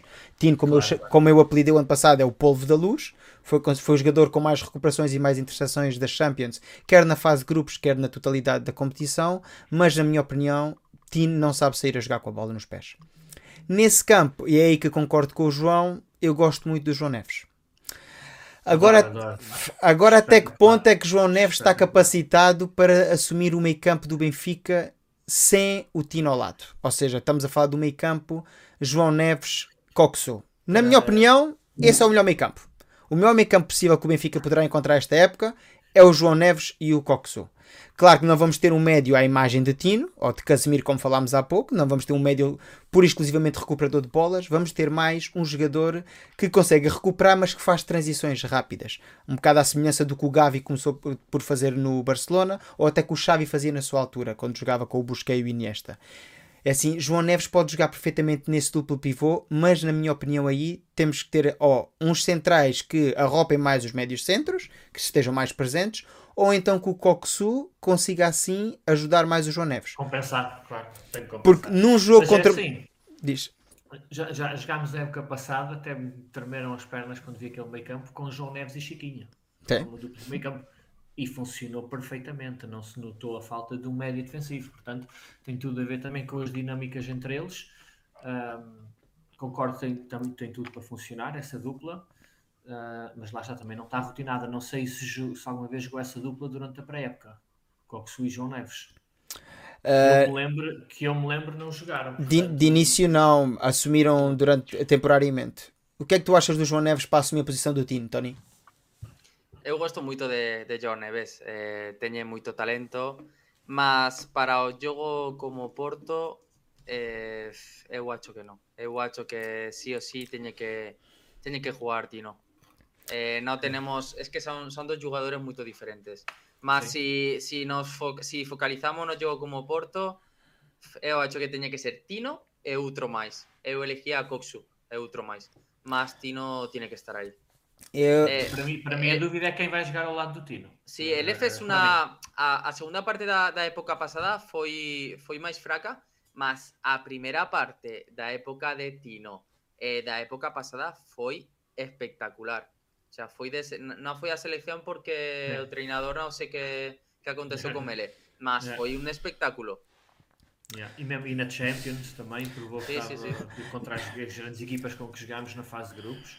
Hum. como o Joel disse, foi o jogador com mais recuperações de Champions e, e só chegámos aos quartos. Teve, é verdade. jogos a menos que muitos jogadores na posição dele e, e acabou com a posição com mais então, é? Sim, para mim é Stino é, mais outro. Sim. Mas vocês, quando estão a dizer que é o Tino e outro, vocês estão a falar uh, na previsão do que é que o Roger Schmidt está tá a pensar em relação ao Porto. Eu estou aqui mais a falar, uh, ou seja, estamos aqui a analisar a pré-temporada e estou a tentar eu perceber. eu estou a falar na minha opinião. Sim, sim, sim, sim, sim. O Schmidt vai fazer. Você, é. então vocês, vocês acham que durante a temporada o jogador mais regular nessa posição, numa das duas posições, vai ser então o Tino? Uh, durante a temporada, não sei. Eu acho que. Nos jogos grandes. Sim, nos jogos sim. grandes, sim. Nos jogos grandes, acho que tem de jogar o Tino e depois lá está. Quando jogarmos em casa com, com outras equipas, a dupla pode ser o Coxu e o João Neves, dão muito bem conta do recado. Uh, porque aí precisamos de, de, médios que saibam lançar o ataque e, como tu disseste antes, o, o time tem, tem muitas características, mas sair a jogar não é propriamente a mais forte. Uh, e então aí penso que pode, poderá ser outra dupla. Agora, nos jogos grandes, acho que o time tem, que estar lá sempre. Olha, hoje é dia 1 de agosto e, como dizem os espanhóis, é me voy a morrar. Eu acho que daqui até dezembro, João Neves ganhou a posição ao Tino. Fica aqui dito no Talvez. dia 1 de agosto. Daqui até Talvez. dezembro, vai ser João Neves e outra pessoa ao lado.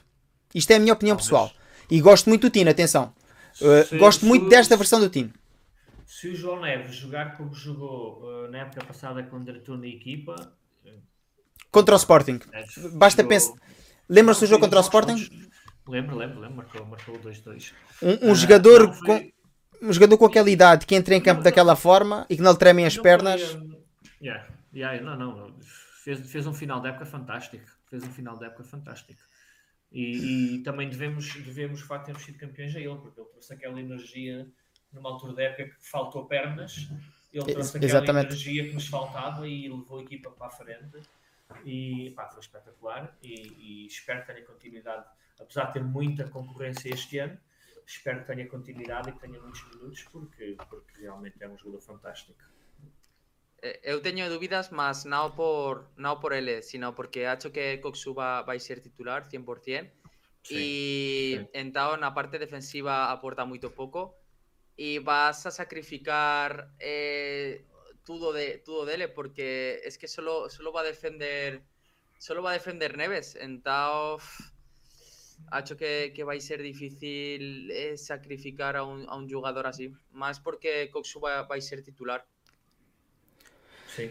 Eu acho que o Coxu. Mas, mas lá está, que também vamos a ser honestos. O Coxu é bom jogador, mas também não fez uma para-época assim espetacular. Sim. Fez uma, fez uma boa para a época, mas nada assim por aí além. E eu sei que ele custou muito dinheiro e tem de jogar, mas também se tiver o banco um jogo ou dois não lhe faz mal nenhum. Sí, a día de hoy, ah. eh, si nos fijamos na pré-época, no demostró máis Coxu que, que Neves. No... Exacto, yeah, yeah. Mas entendemos que, que crack sí que va, va a demostrar. Mas claro, de, mo de, está ambientar y todo. Pues, de, sí. de momento no, y defensivamente cero.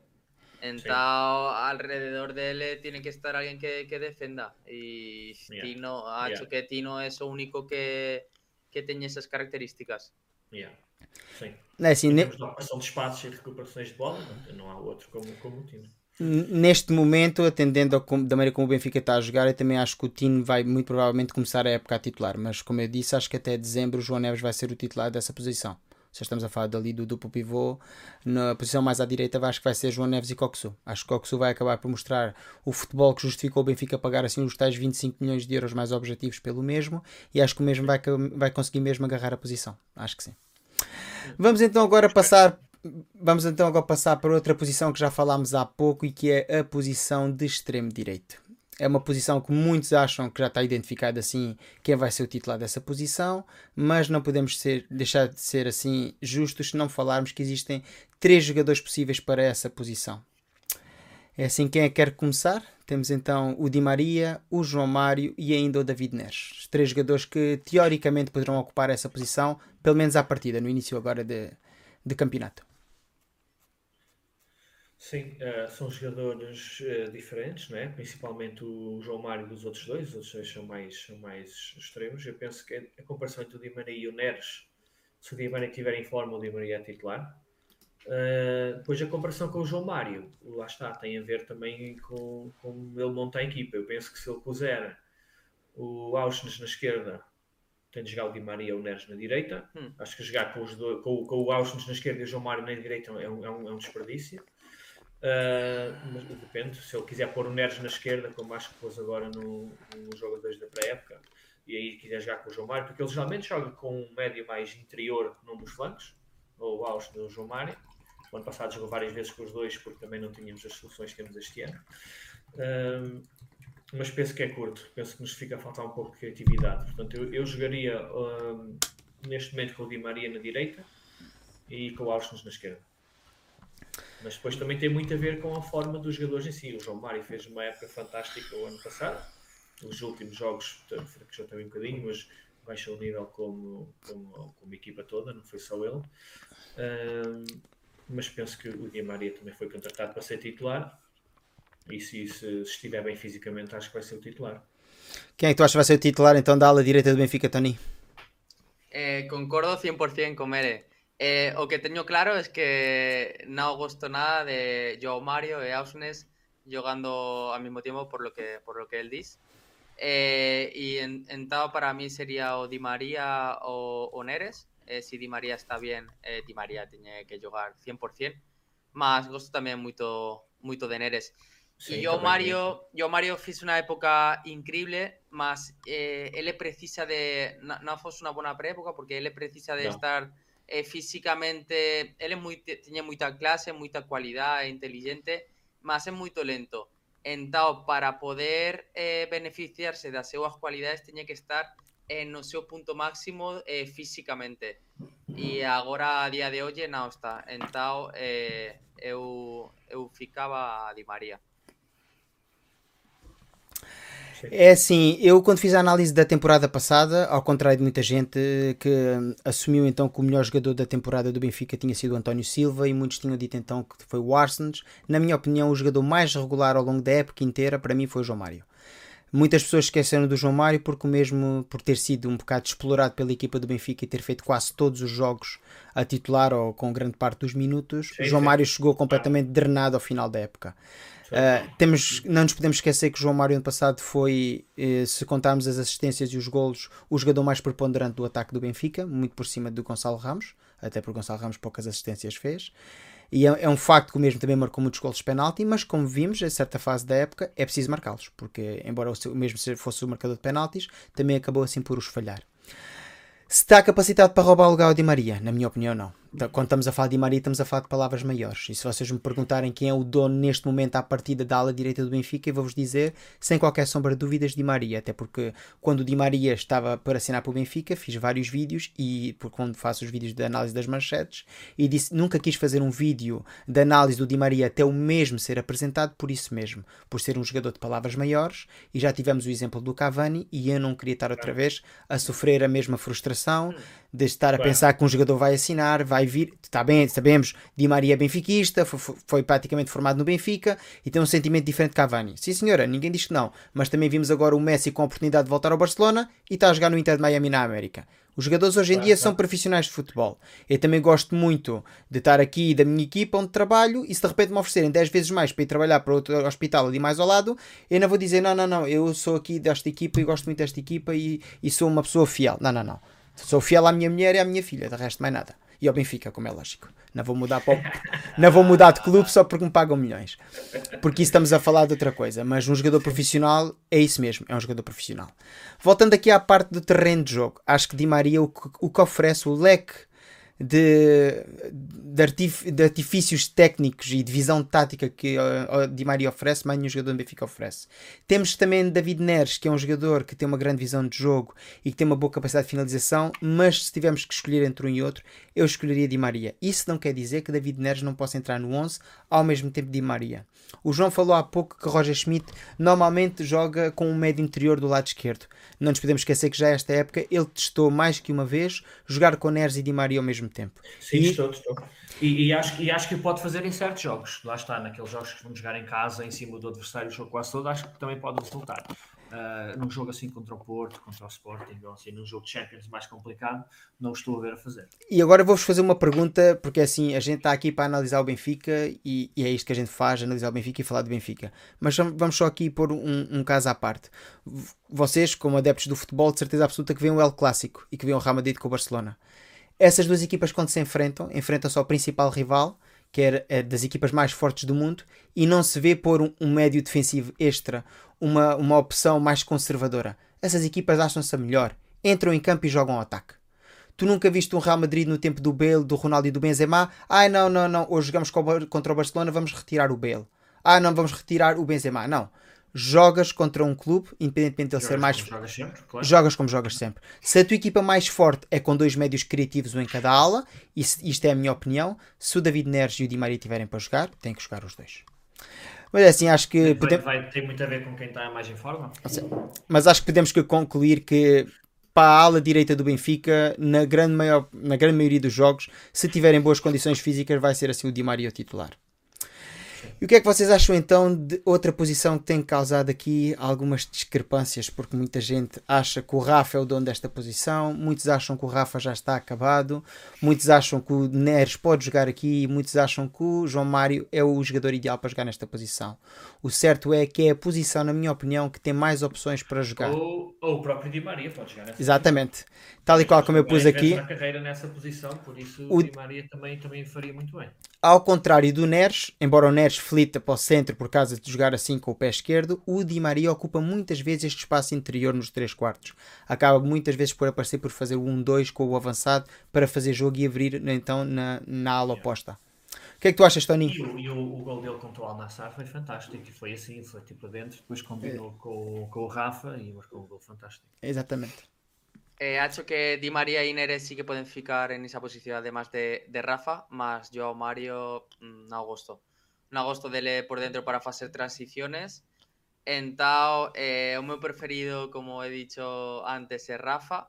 Ha hecho que a velocidad que teñe Rafa faz eh, sufrir moito, moito rivais.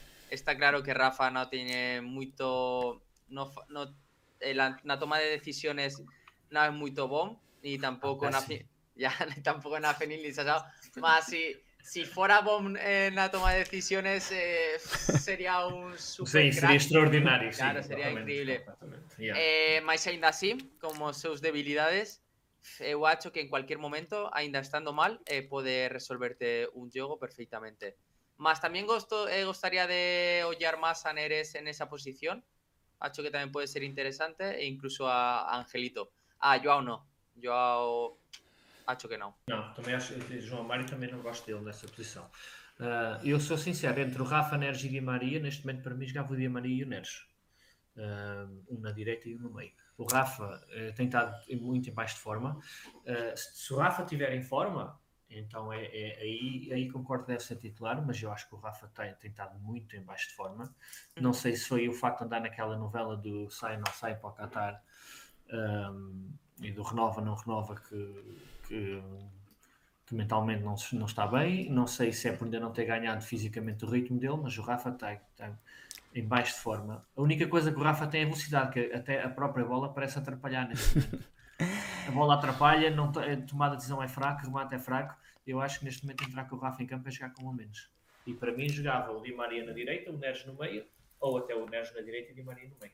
E também hum. podem trocar durante o jogo. Não, não, é assim, eu também concordo. Eu podia ter posto até o João Mário até para jogar nas posições do duplo pivô defensivo, até porque já vimos muitas vezes uh, outros jogadores com os anos, porque assim não podemos esquecer que o João Mário já tem 30 anos. Os jogadores com idade tendem a recuar no terreno de jogo. Vimos, por exemplo, o Pirlo começou por ser um segundo ponta de lança e acabou como médio defensivo. João Mário poderá ter tentado. velocidade, mas ganham outras coisas. Exatamente, ganham na experiência e na visão de jogo. Podemos ter aqui João Mário a jogar numa, numa posição mais recuada.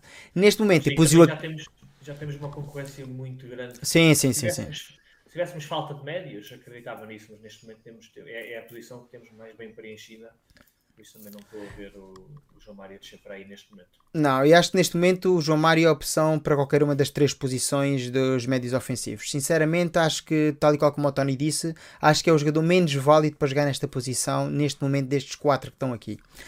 Eu, sinceramente, se estiverem em forma todos eles, e estamos a pôr todos eles, inclusive o Di Maria, o jogador que eu mais gosto de ver nesta posição, e agora muita gente não vai estar de acordo comigo, tal e qual como o Tony disse, é o Rafa.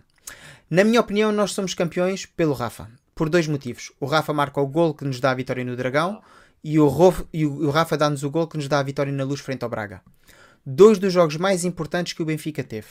Vocês se lembram quando é que o Benfica jogou no Dragão? O Benfica joga no Dragão a seguir a jogar contra a Juventus em Itália, onde ganha. E muita gente começou logo a ver aquilo que já tinha acontecido há umas épocas atrás, que é vir de um ciclo vitorioso, de repente perdes com o Porto e vem tudo por aí abaixo começam os jogadores a ficar desmotivados, os adeptos deixam de estar com os jogadores e de repente empatas com este, perdes com aquele e já estás outra vez com o Porto por cima de ti e já estás a jogar por trás. O Benfica vai ao Dragão, um jogo dificílimo, vindo cansado de jogar em Turim e ganha com um gol do Rafa. Porque é isso, tal e qual como o Tony disse, o Rafa tem algo que mais nenhum jogador no plantel tem que é uma velocidade de ponta estonteante, é inexplicável. Comparado com os outros jogadores do campeonato português, não tem explicação. E depois tem outra coisa muito boa, é um jogador que sabe posicionar muito bem. O problema dele é a finalização. Ele marcou gols importantes e quantos gols deixou de marcar? Dezenas. Ainda mais, ainda mais. Eu iba, iba a decir que hai outro jogador que sí que teñe esa velocidade, que é Joao Víctor. Pode jogar nela 10. Uh, eu, eu, eu, concordo tudo com isso, mas continuo a achar que o Rafa está muito em baixo de forma para ser titular neste momento. Mas uh, uh, não interessa muito a velocidade se eu, se eu corro dois metros e a bola fica ali atrás.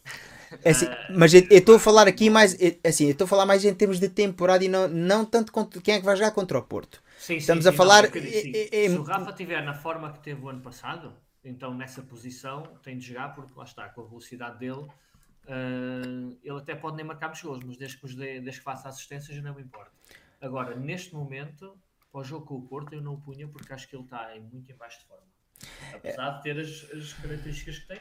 E é, epá, é um jogador muito útil para entrar, ah. por exemplo, aos 50, 60 minutos para mexer fica... o jogo numa altura em que se calhar também temos de, de, compreender que estamos ainda na pré-época, as equipas também estão, estão ainda com pouco ritmo e precisamos de jogadores também para mexer com o jogo para entrar na segunda parte e acho que o Rafa seria perfeito nesse papel neste momento. E a quem ficavas de titular? A Neres?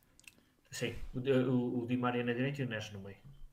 Ou, ou jogaria com o Tino e o Neves no meio com o frente. Eu, é assim, há bocadinho. Depende do que é que o Schmidt tem na cabeça. Há bocadinho o João falou de nesta posição ser ocupada assim por Coxu. Aqui eu não concordo e nem sequer o pus no leque de opções por aquilo que já disse. Primeiro, nunca fez formação nesta posição, hum. se bem que é um facto que a Arsenal também não tinha feito a extremo esquerdo e com o Roger Schmidt a jogar.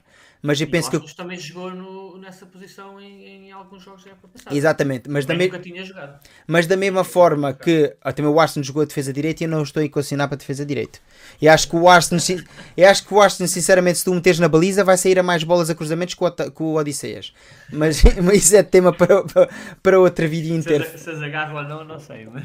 Ainda pensei em falar dos guarda-redes, mas sem mente aqui o tema Odisseias, só lá para as 3 da manhã é que a gente mudava então de assunto. Uh, é assim, acho que neste momento é bastante difícil que Rafa saia da equipa por aquilo que consegue oferecer. Mesmo não estando em forma, voltamos à questão do Otamendi. O que o Otamendi te oferece no eixo da defesa do Benfica, mais nenhum dos outros dois te oferece. E o que o Rafa oferece aqui, mais nenhum oferece. Agora o problema vai ser, isto estou eu a dizer, isto não é, atenção, isto não é informação, isto é opinião. Se o Rafa for assim o titular desta posição e o Di Maria jogar então na ala direita, temos um problema. Quem é que vai jogar então na esquerda? E essa é que é a grande questão. Porque eu, já estamos. Eu, para, mim, para mim, punha o Auschwitz. Porque jogaram mais. Mas eh, também só voltando a uma coisa que tu disseste, já estás a pôr o Otamendi que está sem ritmo porque lidera a equipa e estás a pôr o Rafa em baixo de forma. Então vamos começar a jogar com 9. Não, não, não, calma. Isto não ah, tem... Atenção. Não, pode ser. Não Vou... podem jogar não podem jogar dois ou três jogadores só porque sim, porque podem oferecer ali num rasgo, num lance. Não, não, não, eu concordo ah. contigo, mas eu estou a falar, isto é assim, estou a falar numa situação hipotética para a temporada inteira, não estamos a falar da previsão contra o sim, Futebol do Porto. Eu estou só, só a falar mesmo deste jogo. Na temporada sim. inteira e quando eles ganharem a forma, pá, se o Rafa estiver em forma, é titular de caras por, nessa posição. Ainda, ainda há muita gente, ainda voltando aqui atrás à situação do Rafa, muita gente defende que o Rafa devia ser assim vendido já. Diz assim, se tu vendes o Rafa, em primeiro lugar vais perder uma opção no banco. Logo, uma opção de valor, um jogador que pode assumir a titularidade. E em segundo lugar, não tens mais nenhum jogador que te ofereça o que o Rafa oferece. Ou seja, não tens essa velocidade de ponta. Sim, mas, mas depois também pensando no último ano de contrato, tem 30 anos e era uma proposta vantajosa para o clube e para o jogador também. É, hoje em dia os clubes também, Sim. como tu sabes, têm que fazer vendas. Não é? Mas os tais 15 milhões de euros que falavam, neste momento, eu acho que não é um valor que justifique o Benfica. 15 milhões não, yeah, yeah, tá bem. não, não, acho que, não acho que seja por aí. Acho que ele também, desportivamente, vai nos oferecer muito na terra. Se vier um, um, clube das Arábias e te oferecer, por exemplo, 30 ou 35 milhões, aí estamos a falar de palavras maiores. Mas neste momento, claro. estamos a falar de 15 milhões. Havia malta a dizer no Twitter: se lhe derem 10 milhões, eu levo lá. É pá, vamos ter um bocadinho mais de, de, consideração para o jogador que nos ofereceu muito. É facto também. Claro, claro, claro. Não, não podemos ser assim. E está claro que agora, a día de hoxe, nao está pronto, mas eh, falan no chat dele, e eu tamén gosto do, do que olle, eh, Sheldrup. Ah, Acho que, máis, sí, que, ca, que cada, cada xogo dele evoluciona máis e sí. é diferente, eh? Cando ele toca o balón, é desos jugadores que, que sao diferentes, e que, sí, que achas que, que pode pasar cosas. Entao, ainda é pronto, non está preparado, pero acho que durante a época vai... Foi uma das boas surpresas desta pré-época, porque o, hum. ano passado não conseguiu mostrar uh, o investimento, entrou muito nervoso, também não jogou muito, mas esta pré-época esteve, esteve muito bem. Está tá aqui no chat o Camilo Santos a uh, pôr o dedo na ferida e a pôr aqui o valor que para mim é aquele valor limite. 25 milhões de euros pelo Rafa. Tony, vendes? Não, eu não, eu não vendo. Não. 25 milhões, João, vendes? Uh, eu se calhar vendia. Não. Eu aqui, Mas, 25... Assim, também, também, também depende do jogador, não é? Porque se derem 25 ao Benfica e ao jogador derem-lhe 15 ou 20 por ano... Não, não, não, mas eu estou a falar, tu como agora administrador da SAT, chega um, chega um clube das Arábias, 25 milhões por Rafa, e o Rafa quer sair, o que é que tu fazes? Se derem 25 milhões por Rafa e o Rafa pedir para sair... Não, não, não, e o Rafa está interessado em ir, não pediu para sair, mas está interessado em ir. Mas só se for um bom negócio para o Benfica. E, claro, então, mas aí sentas com o Rafa e tem, tem, depende muito do que ele vai dizer, não é? Não, mas sim, mas, a tua opinião, em termos daquilo que ele pode oferecer em campo, por 25 milhões, ficas com o jogador ou perdes o jogador? Ah, 25 milhões foi pagámos pelo Coxu, que é um gajo com 22 anos, campeão holandês, capitão de equipa. E o que é que tu fazes? É? Vendes ou fica? Uh, eu acho que vendia. Ui, então temos aqui é, o Tony a ficar mas, e o João. É, eu, vou, eu vou atirar a, a mesma pergunta que con Otamendi. Ok, eh, te quedas con os 25 e Rafa sai, mas por 25 son moitos millóns. Eh, a que jogador compras que cuando Rafa este ben te pueda ofrecer lo mismo no mercado? Exatamente. Uh, eu aqui vou. É difícil de arranjar um jogador que ofereça exatamente o mesmo que o Rafa porque o Rafa é, é, é, um velocista, não é?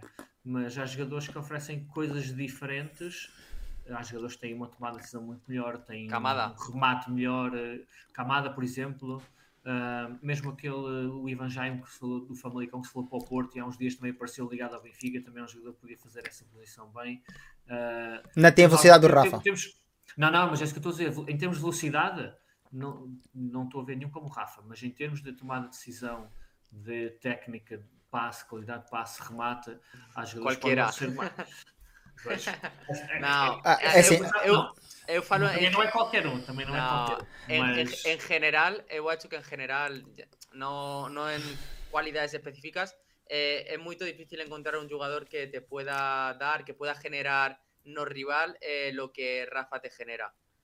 Eh, Camada, Camada, eu sí que gosto muito do Camada, mas ah, o, tá. já é mais lento. É mais o, lento. o Camada, o Camada é assim, a gente está aqui a tentar ver uma posição para, para médio esquerdo e estamos aqui agora a falar no Rafa. O Camada é como o David Neres, não tem grande diferença. É, é, um, é um tecnicista, tem alguma velocidade, tem poder de transição, mas não é, não é um, um segundo ponta de lança. O Rafa, atenção, o Rafa no Benfica neste momento já não é. Só foi segundo ponta de lança. Sim, mas. Extremo, não é? Sim, mas atenção, a gente tem que falar o que é que o jogador. O, o, que é que o jogador é neste momento para o Benfica, o que é que o, que é que o jogador oferece ao Benfica. Isto é a tal história. A gente não pode estar a olhar o que é que o jogador começou assim na sua gênese, mas assim aquilo que o jogador está a oferecer em campo. E neste momento, tu se tirares assim o Rafa ao Benfica por 25 milhões de euros, como estávamos aqui a falar, como falaram aqui no chat, o Camilo, se tirares o Rafa ao Benfica por 25 milhões de euros, neste momento, com 25 milhões de euros, tu não consegues ir buscar nenhum jogador, nenhum falso novo, ou seja, nenhum segundo ponta de lança. Mas buscar o Camada, como falaste, está livre no mercado. Na tem a velocidade, mas para isso, para isso mete o David Neres a jogar nessa posição. Já tem o David Neres no plantel. Mas precisas sempre de outra solução, não é? Se Sim. for o David Neres e o Di Maria titulares, não tens ninguém no banco. Sim, sim. Precisas sempre de alguém, não é? Tens, tens o Sheldon, tens o... Exatamente. Mas, pronto. E aqui, para médio esquerdo. é- Médio esquerdo, pessoal. é- Na esquerda já disse, já disse o que punha. Eu, para mim, punha o Arsenal na, na Sim, esquerda. Também. equilibrava é, e dá um equilíbrio que, que, que jogar com o Neres ou o Di Maria ali não dá. Uh, permite também ao, ao lateral esquerdo, quer seja o Ristic, quer seja o Jurasek, permite-lhe subir, porque ele também dá, dá essa cobertura. E, e acho, e acho que é o que vai acontecer. Sí. Agora vou- vou-vos perguntar uma coisa, é assim, já era para ter feito um vídeo sobre isto, mas entretanto, como a gente ia ter este debate, acabei por não fazer o vídeo, porque não me queria estar a repetir, até porque podemos falar aqui e é mais interessante para mim falar em debate do que falar sozinho frente a uma câmara. Vocês sabem, na minha opinião, quando estou a dizer vocês sabem, na minha opinião, vocês sabem por- porque é que eu acho que o Arsenal destacou tanto a época passada? Porque não tínhamos um Di Maria na direita. E então quem é que a gente tinha? Tínhamos o Grimaldo na esquerda. E o jogo era todo veiculado pela ala esquerda. O que é que vai acontecer este ano com o Di Maria no plantel? O jogo vai ser todo veiculado pela ala direita. Até porque já vimos que o Bá está numa boa forma e com o Di Maria formam ali uma dupla que é muito Sim, difícil. O, o Bá, nós não falámos do defesa direito porque não há escolha, mas o Exato. É um, é um, é um O que é que vai acontecer? espetacular. O que é que vai acontecer? É É- rápido, cruza Vá. bem, é, É espectáculo. É. O- O que é que vai acontecer? Eu acho que o Arsenal vai perder protagonismo neste esquema do Roger Schmidt se o jogo passar a ser veiculado pela ala direita. Porque assim, ele não é um jogador virtuoso, ele é um jogador que faz bem aquele jogo interior e é um jogador que faz muito bem a pressão alta na, na saída de bola do adversário. Mas não se esqueçam, se estivermos a jogar pela ala direita, quando o adversário recuperar a bola, se for o caso, vai recuperar na ala oposta onde o Arsenal está. E até que ponto é que é benéfico? Estás a perder um virtuosismo de um David Neres dentro de campo para apostar num jogador que faz bem a pressão alta, mas que a bola vai estar completamente contrária no outro lado do campo e que o jogador não vai estar lá. Mas, mas depois disso depende também do equilíbrio da equipa, porque depois também permite ao Coxu ir à ala direita porque ele vai ocupar o lugar do Coxu no meio. Porque sente-se confortável para isso. Eu acho que o Coxu não vai Não é? subir no, no, no, no terreno de jogo muito, sou sincero. Acho que o Coxu vai ficar ali por aquela zona do semicírculo, eventualmente até ali. Até porque ele não é um jogador que aposta muito vai, no remate. Ele não é um jogador que remate muito longe, sabes? Há outros jogadores que apostam mais no remate. vai fazer o que o Enzo fez na primeira metade da época passada. E acho que o Enzo tem melhor remate. Ah, é assim. Não só melhor remate, o Enzo é um fora de série. A gente não É- gosta é de falar do é- Enzo, mas Eu acho que Coxu eh, ofensivamente pode darte máis que, que o Enzo. Sim, Achas? ofensivamente pode. Sim, eu acho que sim. acho Sí. eh, Defensivamente de- não tanto. defensivamente mas não, ofensivamente, sim. Mas Yeah. ofensivamente acho que Coxu va, vai dar máis que, que Enzo. E acho que, olha, estou aqui um bocado mais ao, ao contrário daquilo que vocês estão a dizer. Eu acho que o Coxu consegue te oferecer mais defensivamente. Se compararmos um bocadinho com a Argentina que ganhou o Mundial, eu acho que o Coxu pode jogar um bocadinho como o McAllister jogava na Argentina. É o jogador que faz a recuperação de bola e a transição. E acho que o Enzo é mais um jogador que pensa o jogo. Embora o Coxu, claro que neste Benfica, se o Coxu e o Enzo tivessem os dois em campo num 4-3-3, eu acho que quem assumia a batuta de criação de jogo era o Enzo. E quem ficava mais para trás, quem faria a posição de box to box, ou seja, vá do Tony Kroos, como falámos há bocadinho, seria o Coxu e o Modric seria o Enzo. Isto é o que eu penso. Até porque o Enzo tem o melhor remate de meia distância. Não sei. Não sei. Até porque se tu te lembrares de muitos jogos que jogámos no ano passado com o Enzo e o Tino, o Tino estava muitas vezes mais à frente do Enzo. Parecia que, que o 6 era o Enzo e o 8 era o Tino. Mas porquê? Eu, Por, porquê? eu não percebi bem porquê. Eu nunca percebi bem porquê. Porque acho que eu não jogaria assim, mas muitas vezes parecia que o Enzo era o 6. Há, há três coisas que tu não podes pedir neste Benfica. Uma, que o Odisseia saia aos cruzamentos. Duas, que o Rafa defina bem. E três, que o Tino aprenda a passar bolas. Ele, eu gosto muito do Tino e acho que é um jogador que tem evoluído imenso e acho que tem espaço para evoluir e Mas pode se tornar é um bom mais uma passador. Para, ele, para ser ele o 6. Mas o, o Tino ser o passador do Benfica, ou seja, o homem que inicia o contra-ataque, por favor, não. Era matar o Di Maria, sinceramente. É muito lento na saída de bola. Ele é muito bom, ele é bom taticamente. Posiciona-se bem no campo, lê É bem o mais jogo. É. Porque ele, não, ele fisicamente não é forte. A gente olha para o Tino e é um jogador fisicamente não é um portento. Mas é um jogador que inteligentemente antecipa-se bem à jogada, lê bem a jogada e está ali no momento certo. Sabe onde é que a bola vai cair? e ganha muito é com isso. Mas, mas acho que. E é por isso que eu acho que muitas vezes o Arsenal pode funcionar nessa posição. Mas lá está, tem que, tem que mudar muitas rotinas de jogo. Porque senão o Arsenal, como vocês estão a dizer, vocês estão os dois a pedir para o Arsenal jogar a médio esquerdo, que é onde o homem tem jogado a época transata quase o tempo todo. O que é que vai acontecer? Chega esta pré-época e o homem já não sabe jogar no centro do terreno, onde jogava antigamente. Yeah, yeah. Pois que ele passou quase o ano passado. É assim, se vocês. Então é assim, sendo que já praticamente ocupámos todas estas posições, só nos falta aqui falar de uma coisa, que é assim, é assim, se olharmos para o cômputo geral, a gente tem então três posições para ocupar e cinco jogadores primários. Não vamos ainda falar aqui do Sheldorp, já vamos lá, mas cinco jogadores primários. Então vamos pensar, vamos dizer-me agora, segundo vocês, na vossa opinião, não é para o jogo contra o Porto, é seja, em termos totais na época, qual será o 11 base do Benfica? Quais são os, os, os três jogadores que ocuparão estas posições na maior parte das vezes? Na vossa opinião. Tony? Eh, ¿Te refieres a, a Sí. la- las tres? Eh, Di María por la derecha, eh, Rafa no centro y por la izquierda. eh, por la izquierda eu ficaría na maior porcentaxe do- dos jogos a Neres. Eu- João? eu- Eu acho que vai ser o Di Maria na direita, o Rafa no meio e o Aston na esquerda. Na maioria dos jogos. Acho que é isso que o, que o Schmidt vai pôr. Então, Eu, eu, eu acho, o sea, eu acho Di María, Rafa e Neres, o sea, gostaria eu, mas acho que Roger... Eu também gostava, não me leves a mal, eu também preferia. Se fosse eu, Ah, treinador ah, seria. ah, Eu, eu Eu falo dizer- de, do, que, do que eu gostaria, mas acho que, como Sim, ele sim. diz, eh, vai ser Ausnes. Se for pelo que eu gostava também, porque o 10 também dá aquela criatividade e acho que na grande maioria dos jogos de campeonato português eh, chega. Sim, mas estamos Ah, passando... em termos defensivos não precisamos do Austin ali para equilibrar. Certos jogos sim. Mas, isto dito, acho, acho que o Schmidt adora o Austin e acho que vai arranjar maneira de o pôr. ah, se não for no meio vai ser na ala e como o meio está muito concorrido, penso, que- penso que vai pôr. Mas estamos dando por feito que, que João Mário não, não joga. exatamente, era aí que ia chegar. Então vamos, vocês estão a assumir já de início Foi que o João. provavelmente o nosso melhor jogador o ano passado. É assim, eu vou dar a minha opinião primeiro e depois vou, vou dizer o que é que acho que o Roger Schmidt vai fazer. E Estamos a falar então da época inteira e não apenas desta partida contra o Futebol Clube do Porto, que isso é outra coisa que podemos falar a seguir. Mas é assim, eu acho sinceramente que o João Mário neste momento é a extensão do treinador em campo. Para começar, é o jogador que se vê muitas vezes hum, que é, é o primeiro homem a motivar os jogadores e a mudar a maneira como a equipa joga.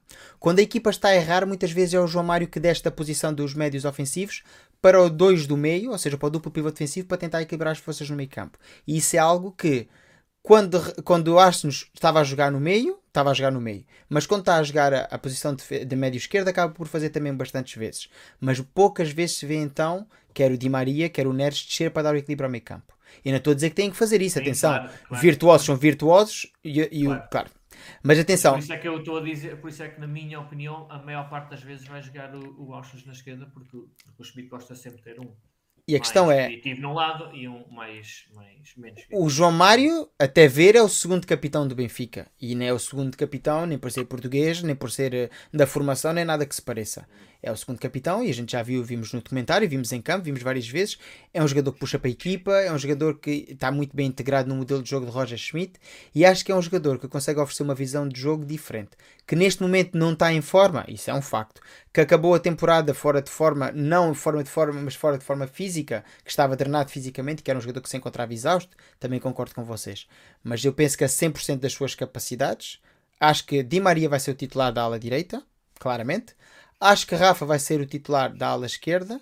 E embora eu goste muito de David Neres, é assim, acho que o David Neres rende muito mais na ala direita do que com qualquer uma das outras duas posições, para começar. Também. Acho que ele flete muito melhor para o, para o meio, para poder rematar com o seu pé mais forte, que é o esquerdo, e até para fazer aberturas largas. O João Ma- entre o João Mário e o Arsens, eu sinceramente, no topo da sua forma, eu prefiro o João Mário. Não tenho qualquer dúvida, prefiro o João Mário. Mas, mas Sim, então depois onde é que encaixas o Auschwitz? Porque o Schmidt adora o Auschwitz e vai pô-lo pô, pô a jogar, de certeza. Onde é que tu encaixaste o Arsenal na primeira parte da época, que foi quando o Benfica jogou melhor? No banco e entrava todos os jogos. E, e, tô, e atenção, eu não estou a dizer que o Arsenal tem que ir para o banco, nem é nada disto. Estamos a falar o ano passado, com o Enzo em campo, vamos imaginar, com o Enzo ou o Coxu. Com o Enzo em campo, o João Mário jogou todos os jogos titulares. E o Benfica, o melhor futebol do Benfica, a época passada, sem qualquer sombra de dúvidas, foi até à paragem do Mundial. Com o João Mário em campo. Quando, aliás, vamos ir mais longe. Quando o Barça lesiona com o Futebol Clube do Porto e deixa de jogar e que tu passas o Arsenal para a defesa direito e que o João Mário encontra-se cansado também, que tu perdes a pior fase do Benfica. Perdes a profundidade do Bá e perdeste a, frescura, a frescura física do João Mário. Mas isso, eu não sei, eu não sei se, se o Gilberto nessa altura não contava para o treinador ou se estava em baixo de forma ou, ou, ou não. Mas não, eu acho que tem a ver com o que tu foi, disseste. Isso foi, isso foi uma coisa que eu não, que eu não percebi. Uh, uh, jogar o, o Auschwitz a defesa de direito só porque sim, eh, quando tínhamos um, um defesa de direito que opá, também não era um fora de série, Gilberto nunca foi um fora de série, mas era um jogador que se entregava muito e cumpriu durante, durante o tempo que cá esteve quando jogou e até marcou uns gols interessantes e eu, eu, não percebi porque é, que, porque é que nessa fase não jogou o, o Auschwitz o, o, o Gilberto. Dito isto, não é que o Austin tenha jogado mal a defesa direita. Não. Mas não tem, não tem as rotinas que, que teria o Gilberto, em termos defensivos, não tem aquele posicionamento que teria o Gilberto. Uh, não percebi muito bem essa fase, sinceramente. E, e, foi, foi a nossa pior fase. Eu acho que tem a ver com isso que estavas a dizer. Onde é que vais encaixar o Arsenal? Ele naquela altura viu que o Arsenal podia fazer a posição, não o queria tirar do 11, queria jogar com uma equipa mais yeah. ofensiva e era uma maneira de poder pôr todos em campo. É assim, por aí, por essa altura do Benfica, eu vejo que é muito difícil que Roger Schmidt abdique assim de João Mário. Uma coisa é, é não, não apostar em João Mário em jogo para época que está a fazer experiências, mas João Mário tem assim um impacto na equipa e é o que eu digo, ele é a extensão do treinador em campo. Ele é muitas vezes o homem que transporta a mensagem, porque ele foi, na minha opinião, o jogador que melhor entendeu o modelo de jogo de Roger Schmidt. E acho que o Benfica começou a jogar bem com Roger Schmidt porque o João Mário era assim a extensão do treinador em campo e conseguia transportar para os seus colegas de equipa não só a motivação, mas sim a ideia de jogo. Porque tu vês a bola passava jogada assim, jogada assim para o João Mário. Na primeira fase da época. Sim, mas, mas o João Mário, eh, acho que ninguém percebeu muito bem o que é que se passou com o João Mário ano passado, porque estava numa forma. Eu nunca vi o João Mário jogar o que jogou ano passado. Se este ano vai conseguir atingi-la, é pá, espero que sim, porque se atingir, nós estamos muito bem. Porque o João Mário. Eu, eu, acompanhei o João Mário né, desde o tempo do, do Sporting, e sim. fez uma época boa com o Jesus na altura, saiu para o, para o Inter, não fez nada, depois andou por aí emprestado ao Sporting, fez, fez uma épocazinha mais ou menos, mas nunca fez não. nenhuma época eh, parecida sequer com o que fez no ano passado. O ano passado estava numa forma espetacular, e é óbvio que se estiver assim este ano então não, há, não, não tem de jogar, claro. É como tu disseste, pois tem tudo, todas as valências de ser o subcapitão, de ser eh, um jogador muito experiente, equilibrar o, o jogo do Benfica, etc. É, então, Falta-nos agora falar de um, de um, dos temas quentes também da, da pré-temporada, que é assim, para esta posição, que é assim a última posição que acho que vale a pena analisar hoje. É assim, vamos falar então dos outsiders. Temos aqui dois outsiders, dois jovens, um é da formação, o outro é um jogador que, na minha opinião, está por formar ainda. Estamos a falar então de Tiago Gouveia, estamos a falar de Sheldrup. Tiago Gouveia que vem da formação, teve assim emprestado a época transata, fez uma boa época na Primeira Liga e vem assim de regresso ao Benfica e começa-se a falar que o mesmo já tem assim o um empréstimo acordado para sair e jogar uma época emprestado numa Liga Internacional. Fala-se até da Liga Espanhola, fala-se do Cádiz. Relativamente a Sheldrup, uma contratação feita o ano passado no mercado de inverno, foi caro para, para o jogador que era, mas era um jogador que tinha muitos grandes clubes europeus interessados. Tínhamos o Bayern de Munique atrás do jogador, tínhamos o Liverpool já com um acordo fechado com o clube de Sheldrup e conseguimos assim antecipar-nos muito também por vontade do jogador. Como é que vocês veem estes dois jogadores nesta pré-época e acham que os mesmos deviam seguir no plantel do Benfica ou atendendo a toda essa concorrência que a gente pode ver aqui nestas posições deviam sair e crescer lá fora? O que é que vocês acham? eu penso que neste momento o Sheldon está um, um bocado à frente do Tiago Oveia, porque já fez também meia época o ano passado e porque custou dinheiro. E o Tiago Veia não custou. E hoje em dia os clubes de futebol baseiam-se muito nisso e o Benfica não quer que o Sheldrup desvalorize. E estar a emprestá-lo agora para um clube uh, menor, para além, para além de não seguirmos nós o, o desenvolvimento dele, uh, é estar a desvalorizar o jogador.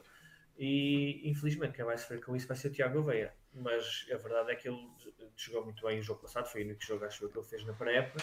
O gol que marcámos foi 100% por causa dele, porque qualquer outro jogador deixava a bola ir para canto uh, e depois seríamos inofensivos outra vez, que já não lembro do último gol que marcámos de canto, mas pronto.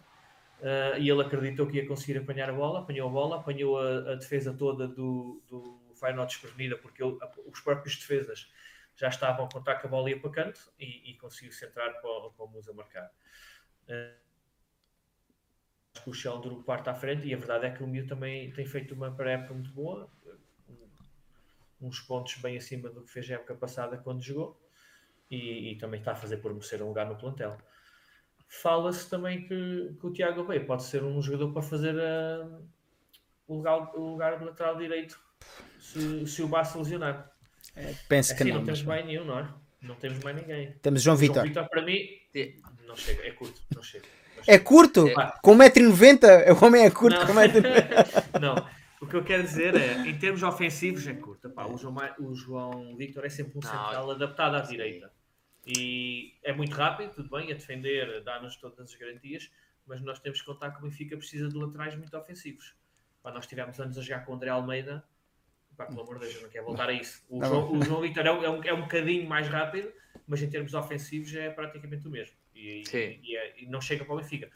Principalmente comparando que do outro lado já não está o Grimaldo, é. em termos ofensivos. É verdade. Portanto, o João Vitor para mim não, não seria hipótese. É uma hipótese de recurso mas eu espero bem que nós não vamos, não vamos para a época uh, a contar com a contar com, com o João Vitor como o nosso lateral direito suplente, porque se acontece uma lesão ao Bá, como aconteceu o ano passado, teve um mês e tal de fora, epá, pronto, é, espero bem que ou contratem alguém ou estejam a preparar o Tiago Veia para fazer esse lugar. É verdade.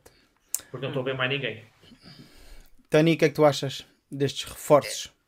Sí, en referencia a lo último que ha, que ha falado sobre el lateral derecho, he hecho que, que da también para, para una conversa muy larga porque ha hecho que teníamos un problema.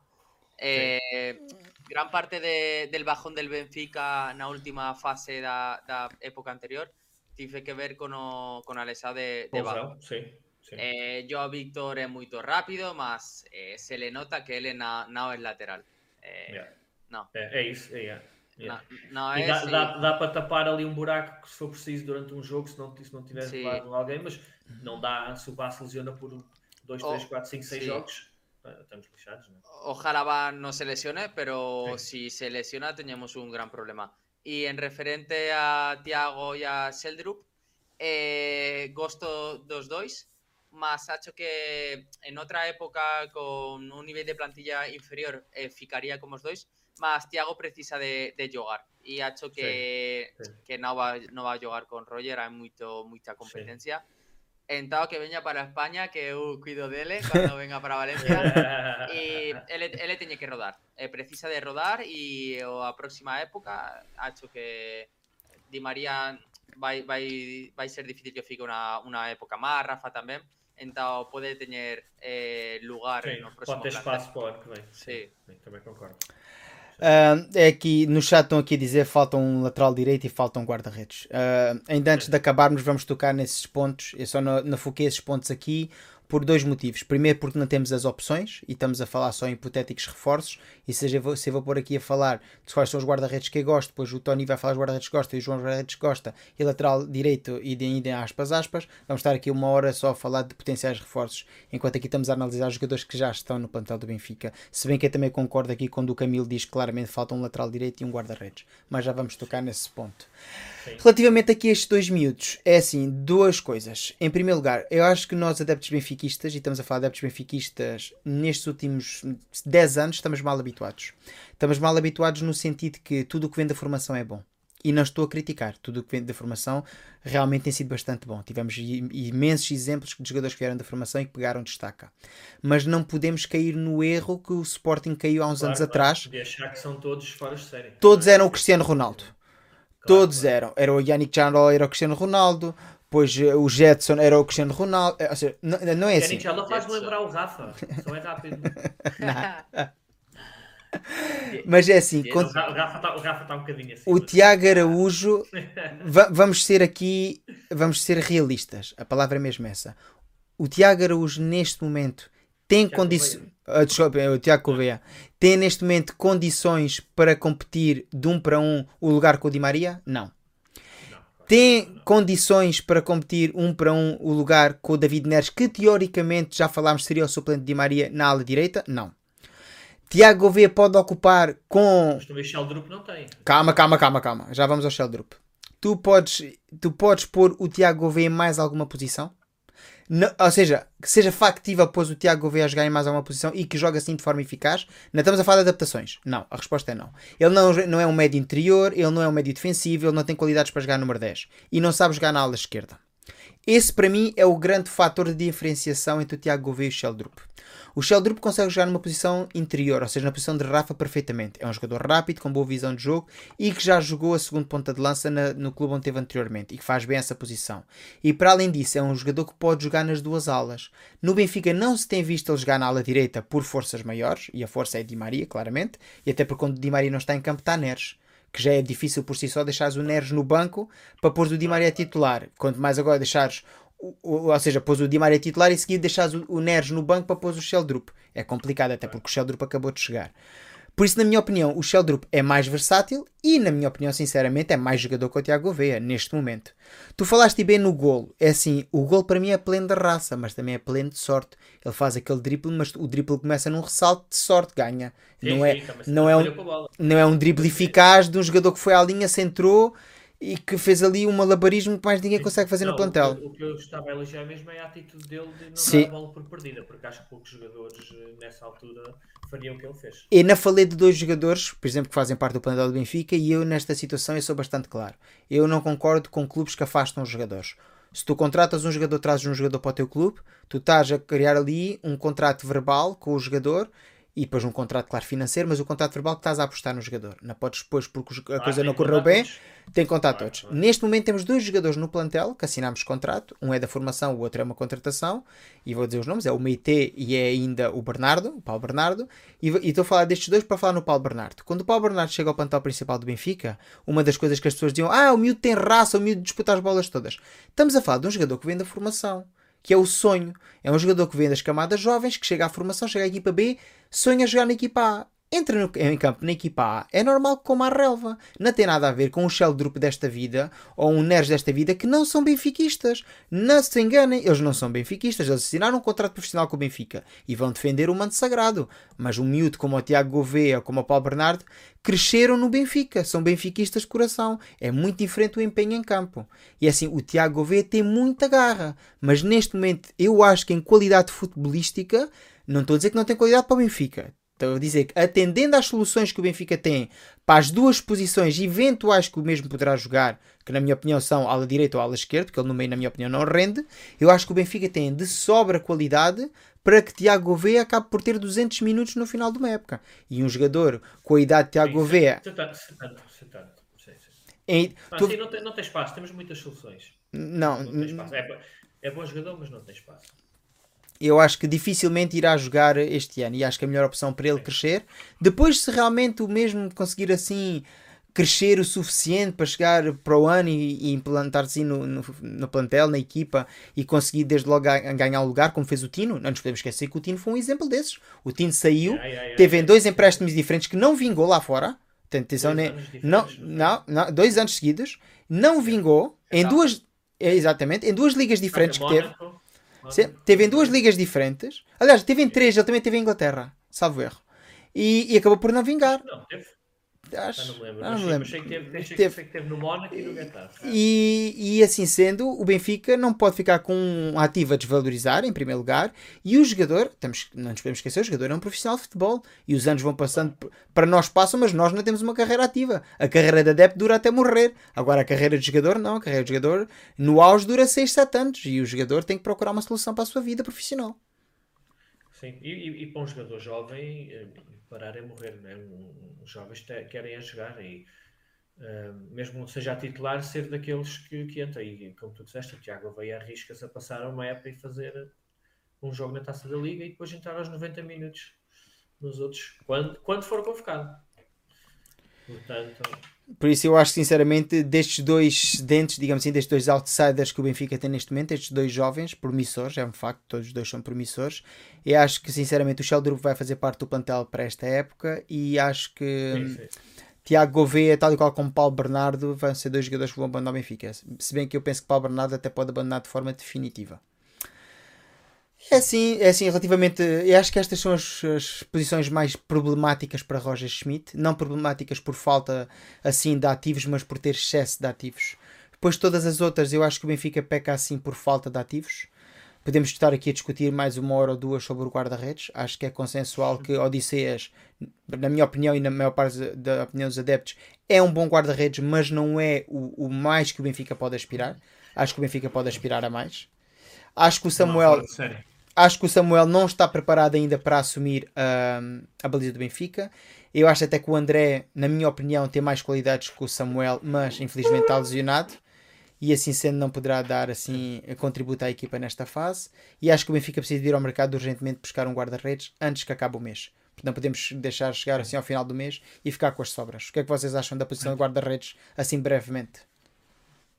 Sim, Eu acho que é unha posición que teñamos que reforzar 100%, como o jogo do Benfica eh, a debilidade de, de Blacodimos que xa os pés eh, genera moito nervosismo eh, na línea defensiva. Entón precisamos ya de, de un guardarredes que teña esas cualidades. Eh, sei se si Lunin, sei se si Trubin mas teñe que, que ir para o mercado. Eh, non me parece mal mal guardarredes, eh, Blacodimos Mas eh, a súa debilidade eh, mengua mucho eh, o jogo do equipo. Então non, non pode ser. Sim, e a seguir aos cruzamentos também não é o ponto forte. Um, a posição de guarda-redes é muito ingrata, porque tu depois também corres o risco de contratar um bom guarda-redes e ele ficar uma época inteira no banco, porque o Vlaco Dimos uh, não sai da equipa porque está a jogar bem, e geralmente os guarda-redes, quando estão a jogar bem, não saem da equipa. Uh, e depois também há poucos guarda-redes que, que queiram isso, não é? E é uma posição muito complicada. Uh, mas, mas, que temos de reforçar, temos, porque tu nunca sabes quando é que vais ter uma lesão. E isso é uma coisa que, o, que este último jogo provou: é que o Samuel Soares não está, não está pronto para ser titular no Benfica. Pode vir a ser um dia, neste momento não está. Isso corres o risco do Vlaco Dimos se lesionar. Uh, Exatamente. E tu, e tu depois tu, é que o Benfica precisa de um guarda-redes que faz duas defesas por jogo nos dois remates que a outra equipa faz, mas defende, estás a ver? E, e não parece que o Samuel seja esse guarda-redes neste momento. Uh, Faz-me lembrar muito o Bruno Varela, quando, quando foi jogar às férias e foi titular no fim, porque tinha de ser que não havia mais ninguém e não estava preparado e depois foi queimado. E, e, e se acontece o Vlaco Dimos lesionar-se e o Samuel Soares ter de jogar, acho que é isso que vai acontecer ao miúdo e acho que não há necessidade. Portanto, temos que contratar alguém. Agora, contratar alguém também bom para fazer concorrência, quanto mais tempo passar, mais caro vai ficar, porque nenhuma equipa vai querer vender um guarda-redes bom perto do fecho do mercado, não é? E agora só aqui uma ronda de perguntas rápidas também para o chat e para vocês, relativamente à posição de guarda-redes. O que é que vocês preferem? Experiência ou um jogador com futuro? Ou seja, trazer um Júlio César desta vida ou trazer um Lunin desta vida? Seja, trazer um jogador que chega aqui e que rapidamente ganha assim a posição ao, ao Odisseias porque é um jogador com mais gabarito internacional. Tínhamos, por exemplo, o Sommer, temos, há várias opções que se fala assim para o Benfica, o, o Kevin Trapp, há várias opções. Ou trazer um Trubin desta vida, falou-se do Livakovic, Não. do Bento. O que é que vocês preferem, Tony? Experiência. Eu penso que eu ia mais por uma, uma mistura dos dois. Eu penso que um guarda-redes ali com 25, 26 anos mas já com já titular na equipa em, onde estiver, já assim bastante rodado, uh, seria o ideal. Portanto, não assim com 30, mas se calhar um com 25, 26, mas já titular assim há uns aninhos da sua equipa. É... Mas, mas, lá está, mas isto é muito difícil de conseguir. Exato, e agora, e agora ia-te a pedir ah? para dizeres o nome. Pois, não sei, não faço pois. ideia. O Bento falou-se nisso, mas parece que não o querem vender. Acho que, acho que 10 milhões era uma oferta justa pelo, pelo valor dele. Uh, mas eles não querem vender e também têm o direito de não querer vender, eles estão no meio da época, não é? Não, não, não Eu. Um, de resto, pá, não sei. O eu... Pedro no Livakovic também é um belíssimo guarda-redes, mas é um bocado mais velho do que o que eu disse. E, e ele até penso que vai sair por volta vai... dos 10 milhões, fala-se, não é? 8, 9 milhões para o Fenerbahçe, acho que se falou. Como é que a gente não vai buscar esse gajo por 10 milhões? Os 10 milhões que oferecemos pelo menos oferecemos por esse gajo e ficávamos ali com um guarda-redes fantástico. Eu acho que, que, que teñes dos, dos porteros eh, con moito potencial Eh, entonces, si, si traes un Lunin, si traes un Trubin, hecho que vais a, vas a, a tapar eh, o seu, a seva evolución. Entonces, yo prefiero eh, un guardarredes con experiencia que te dé uno o dos años máximo a alto nivel y que mientras tanto eh, unos guardarredes que están, que están evolucionando eh, estén pronto para, para ficar com a baliza do mas quer venha um com, com mais experiência ou menos, um, um dos jovens vai ter de sair. Não vamos ficar com quatro, não é? Não, um vai, um vai para a equipa B. E acho que Pois, sim, sair da equipa principal, sim. É, aqui o, Davi- o Paulo- o Pedro Souza no chat fala no David Soria. Penso que ele está a falar do David Soria do Retafe. É um bom guarda-redes, mas não, não vejo assim grande evolução relativamente ao Odisseias para trazer o David Soria. Isto é a minha opinião pessoal. Ah, relativamente aqui à história do guarda-redes, para fechar aqui dos guarda-redes, ah, o João disse que não queria trazer assim um guarda-redes muito velho, ou seja, apostava mais nos 26, 27 anos. Penso que, pronto, nesta altura o Tony ainda não era adepto do Benfica, mas o João já era de certeza. Só te vou dizer o nome: Michel Perdome. Chegou ao Benfica com 34 para 35 anos, era o melhor guarda-redes do mundo. Calma, calma, tu vais me também- dizer que Michel houve um. Eu vou te dizer a seguir Júlio César. E depois posso dizer dois nomes: Kevin Trapp e Sommer. So- Sommer este ano Sommer, assumiu. eu, eu gosto muito de, de- Sempre he gostado muito de Sommer. Mas Nós estamos que... a falar numa altura, quando o Perdomo veio, Então, antes- e- não, não tínhamos ninguém. Ele veio Sim, sim. ser titular porque O, so, o Sommer este ano. O Sommer este ano Também assumiu. não podemos estar a dizer que o Vlaco Dimos não presta para nada. Tem sido O- um grande guarda-redes, tem, tem, feito, tem feito bons jogos nestas épocas que teve connosco, é? O Sommer assumiu a, a baliza do Bayern de Munique sem qualquer problema. Na ausência do, do Neuer. Estamos a falar palavras Sim, maiores. sim, o Sommer é um, é um grande guarda-redes. sim, sim. E independentemente do, Guarda-redes. e independentemente do Odisseias ter qualidades, e tem, é um guarda-redes bastante plástico, muito bom na mancha, mas é assim, vocês vocês estão ahm, a pé da, das estatísticas do Odisseias, o Odisseias tem praticamente um gol sofrido em cada dois jogos na, na- na- nos últimos anos do Benfica. Chegou, chegou até à altura de estar quase a um Sim, gol por jogo. Também não é culpa só do guarda-redes. Não, não é, mas- Por isso mas- podemos, podemos analisar muito porque é que sofremos esses gols. Sim, sim, mas Ah, mas sim, eu penso que ah, ah, ele tem duas grandes falhas: é o jogo com os pés e as saídas aos cruzamentos. é, n- n- no modelo de jogo de- ofensivo é o Em suficiente. termos, de, em termos de, de mancha e, e reflexo e tudo, é fantástico. Agora, claro, se ele tivesse essas outras duas coisas, também seria um dos melhores guarda-redes do mundo. O, Ah, o Pedro Costa aqui no chat diz uh, o Lunin. Eu acho que o Lunin era um excelente guarda-redes. É um jogador ainda jovem, com 20 e poucos anos, já está no Real Madrid há vários anos, já foi também emprestado a outras equipas, já esteve no Retafe e acho que é um bom guarda-redes, acho que é um guarda-redes, mas seria um guarda-redes de futuro. Não sei até que ponto é que o Benfica. Por isso é que eu estava a falar que talvez a melhor solução seria trazer um guarda-redes que chegasse e assumisse a titularidade. E, ou seja, ou que pelo menos pudesse disputar a titularidade com o Odisseias, claramente, não um jogador para ficar no banco. Tinha que ser um jogador que trouxesse traquejo internacional. E na minha opinião, eu estava muito na esperança que o Sevilha não ganhasse a Europa League e que pudéssemos trazer assim o Bono, porque assim o Sevilha não tinha se qualificado. guarda-redes. Se o Sevilha não se tivesse qualificado para as competições europeias, o Bono não podia ficar, até pela questão de fair play financeiro, eles teriam que vender. Assim já vão ficar com o Bono. E acho que o Bono era o excelente guarda-redes para o Benfica, tal e qual como acho que o Livakovic, neste momento no mercado, era a melhor opção. Mas infelizmente, E, Parece que- é um parece que o Benfica não está interessado no Livakovic. Vou falar ainda mais dois temas, sem dar aqui grandes grafismos porque não vale a pena, são temas de discussão curto. Acho que o defesa direita a gente já abordou ao longo de toda a temática, ao longo deste episódio, mas acho que é consensual que João Vitor não reúne as condições necessárias para ser o suplente de Bá. Não estou a dizer que não possa ser o defesa direito do Benfica, mas não consegue ser um suplente à altura de Bá, até porque o Bá aporta assim ao jogo do Benfica. Mas da mesma forma que Ristic não era o suplente ideal de Grimaldo, pois não aportava assim o que Grimaldo aportava ao Benfica. Sim, é, é, claramente precisamos de contratar, contratar um, para mim. Precisamos de laterais ofensivos. O João Vitor nunca será um lateral ofensivo. É, é- pode desenrascar de vez em quando, pode entrar às vezes num jogo se tivermos a precisar de um bocado mais de frescura e quisermos defender um resultado. Pode entrar para essa posição porque é muito rápido e, e- e faz isso perfeitamente. Mas não é, não é jogador para ser titular a defesa direita do Benfica. Isso, isso tem de ficar claro. Não. Em termos ofensivos não dá nada não é? E então, lá está, se tens, corres o risco de se o se lesiona, ficas ali um bocado curto daquele lado. Para Eh, para, mí, pa- para mí, como antes hemos dicho, eh, si va se lesiona tenemos un gran problema. Eh, yo, Víctor, eh, no aporta, a mi parecer, no aporta más eh, do que aportaba Gilberto. Eh, então precisamos de, de, ir para o mercado. Eh, os, os, queria perguntar, o miúdo do, do Estoril, eh, Tiago, de lateral direito. Sim, falou-se falou nele. Falou-se, nele. falou-se mas depois o Benfica acho que não chegou a acordo económico com o clube, acho que eles yeah. pediam muito, mas também é o problema. És o Benfica, bates à porta e, e eles pedem o dobro. Claro. E yeah. não, é, não, não era ele que o Sporting tinha um direito tem, tem uma dire... coisa, um direito preferencial, por isso o Benfica tinha que oferecer uma quantidade suficiente que o Sporting ainda pudesse fazer assim ah. um match e levar o jogador. Yeah. Ahora no, no, se me viene a la cabeza ningún nombre, más eh, tiene que haber alguien para, para suplir a para suplir a Ba. Eh, yo, Víctor, no sé si puede, si puede ser utilizado como central porque él es muy rápido y eh, encontrar un central tan rápido es muy difícil más como lateral, eh, Guacho, que él no aporta nada, nada no ataque, él está, está perdido, no, sí, no, está, no, no, está, no está cómodo. Yeah.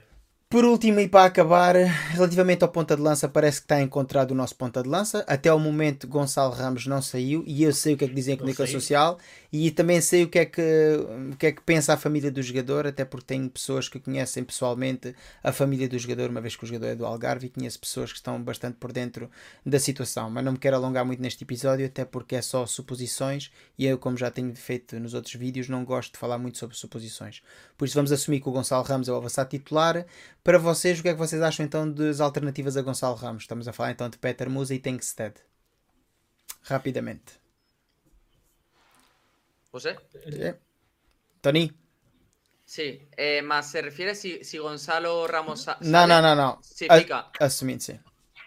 Eh, Musa, eu acho que que na época pasada, na último na última parte da época eh, merecía máis minutos cada vez que le salía eh, o facía ben e Ramos finalizou a época moito cansado.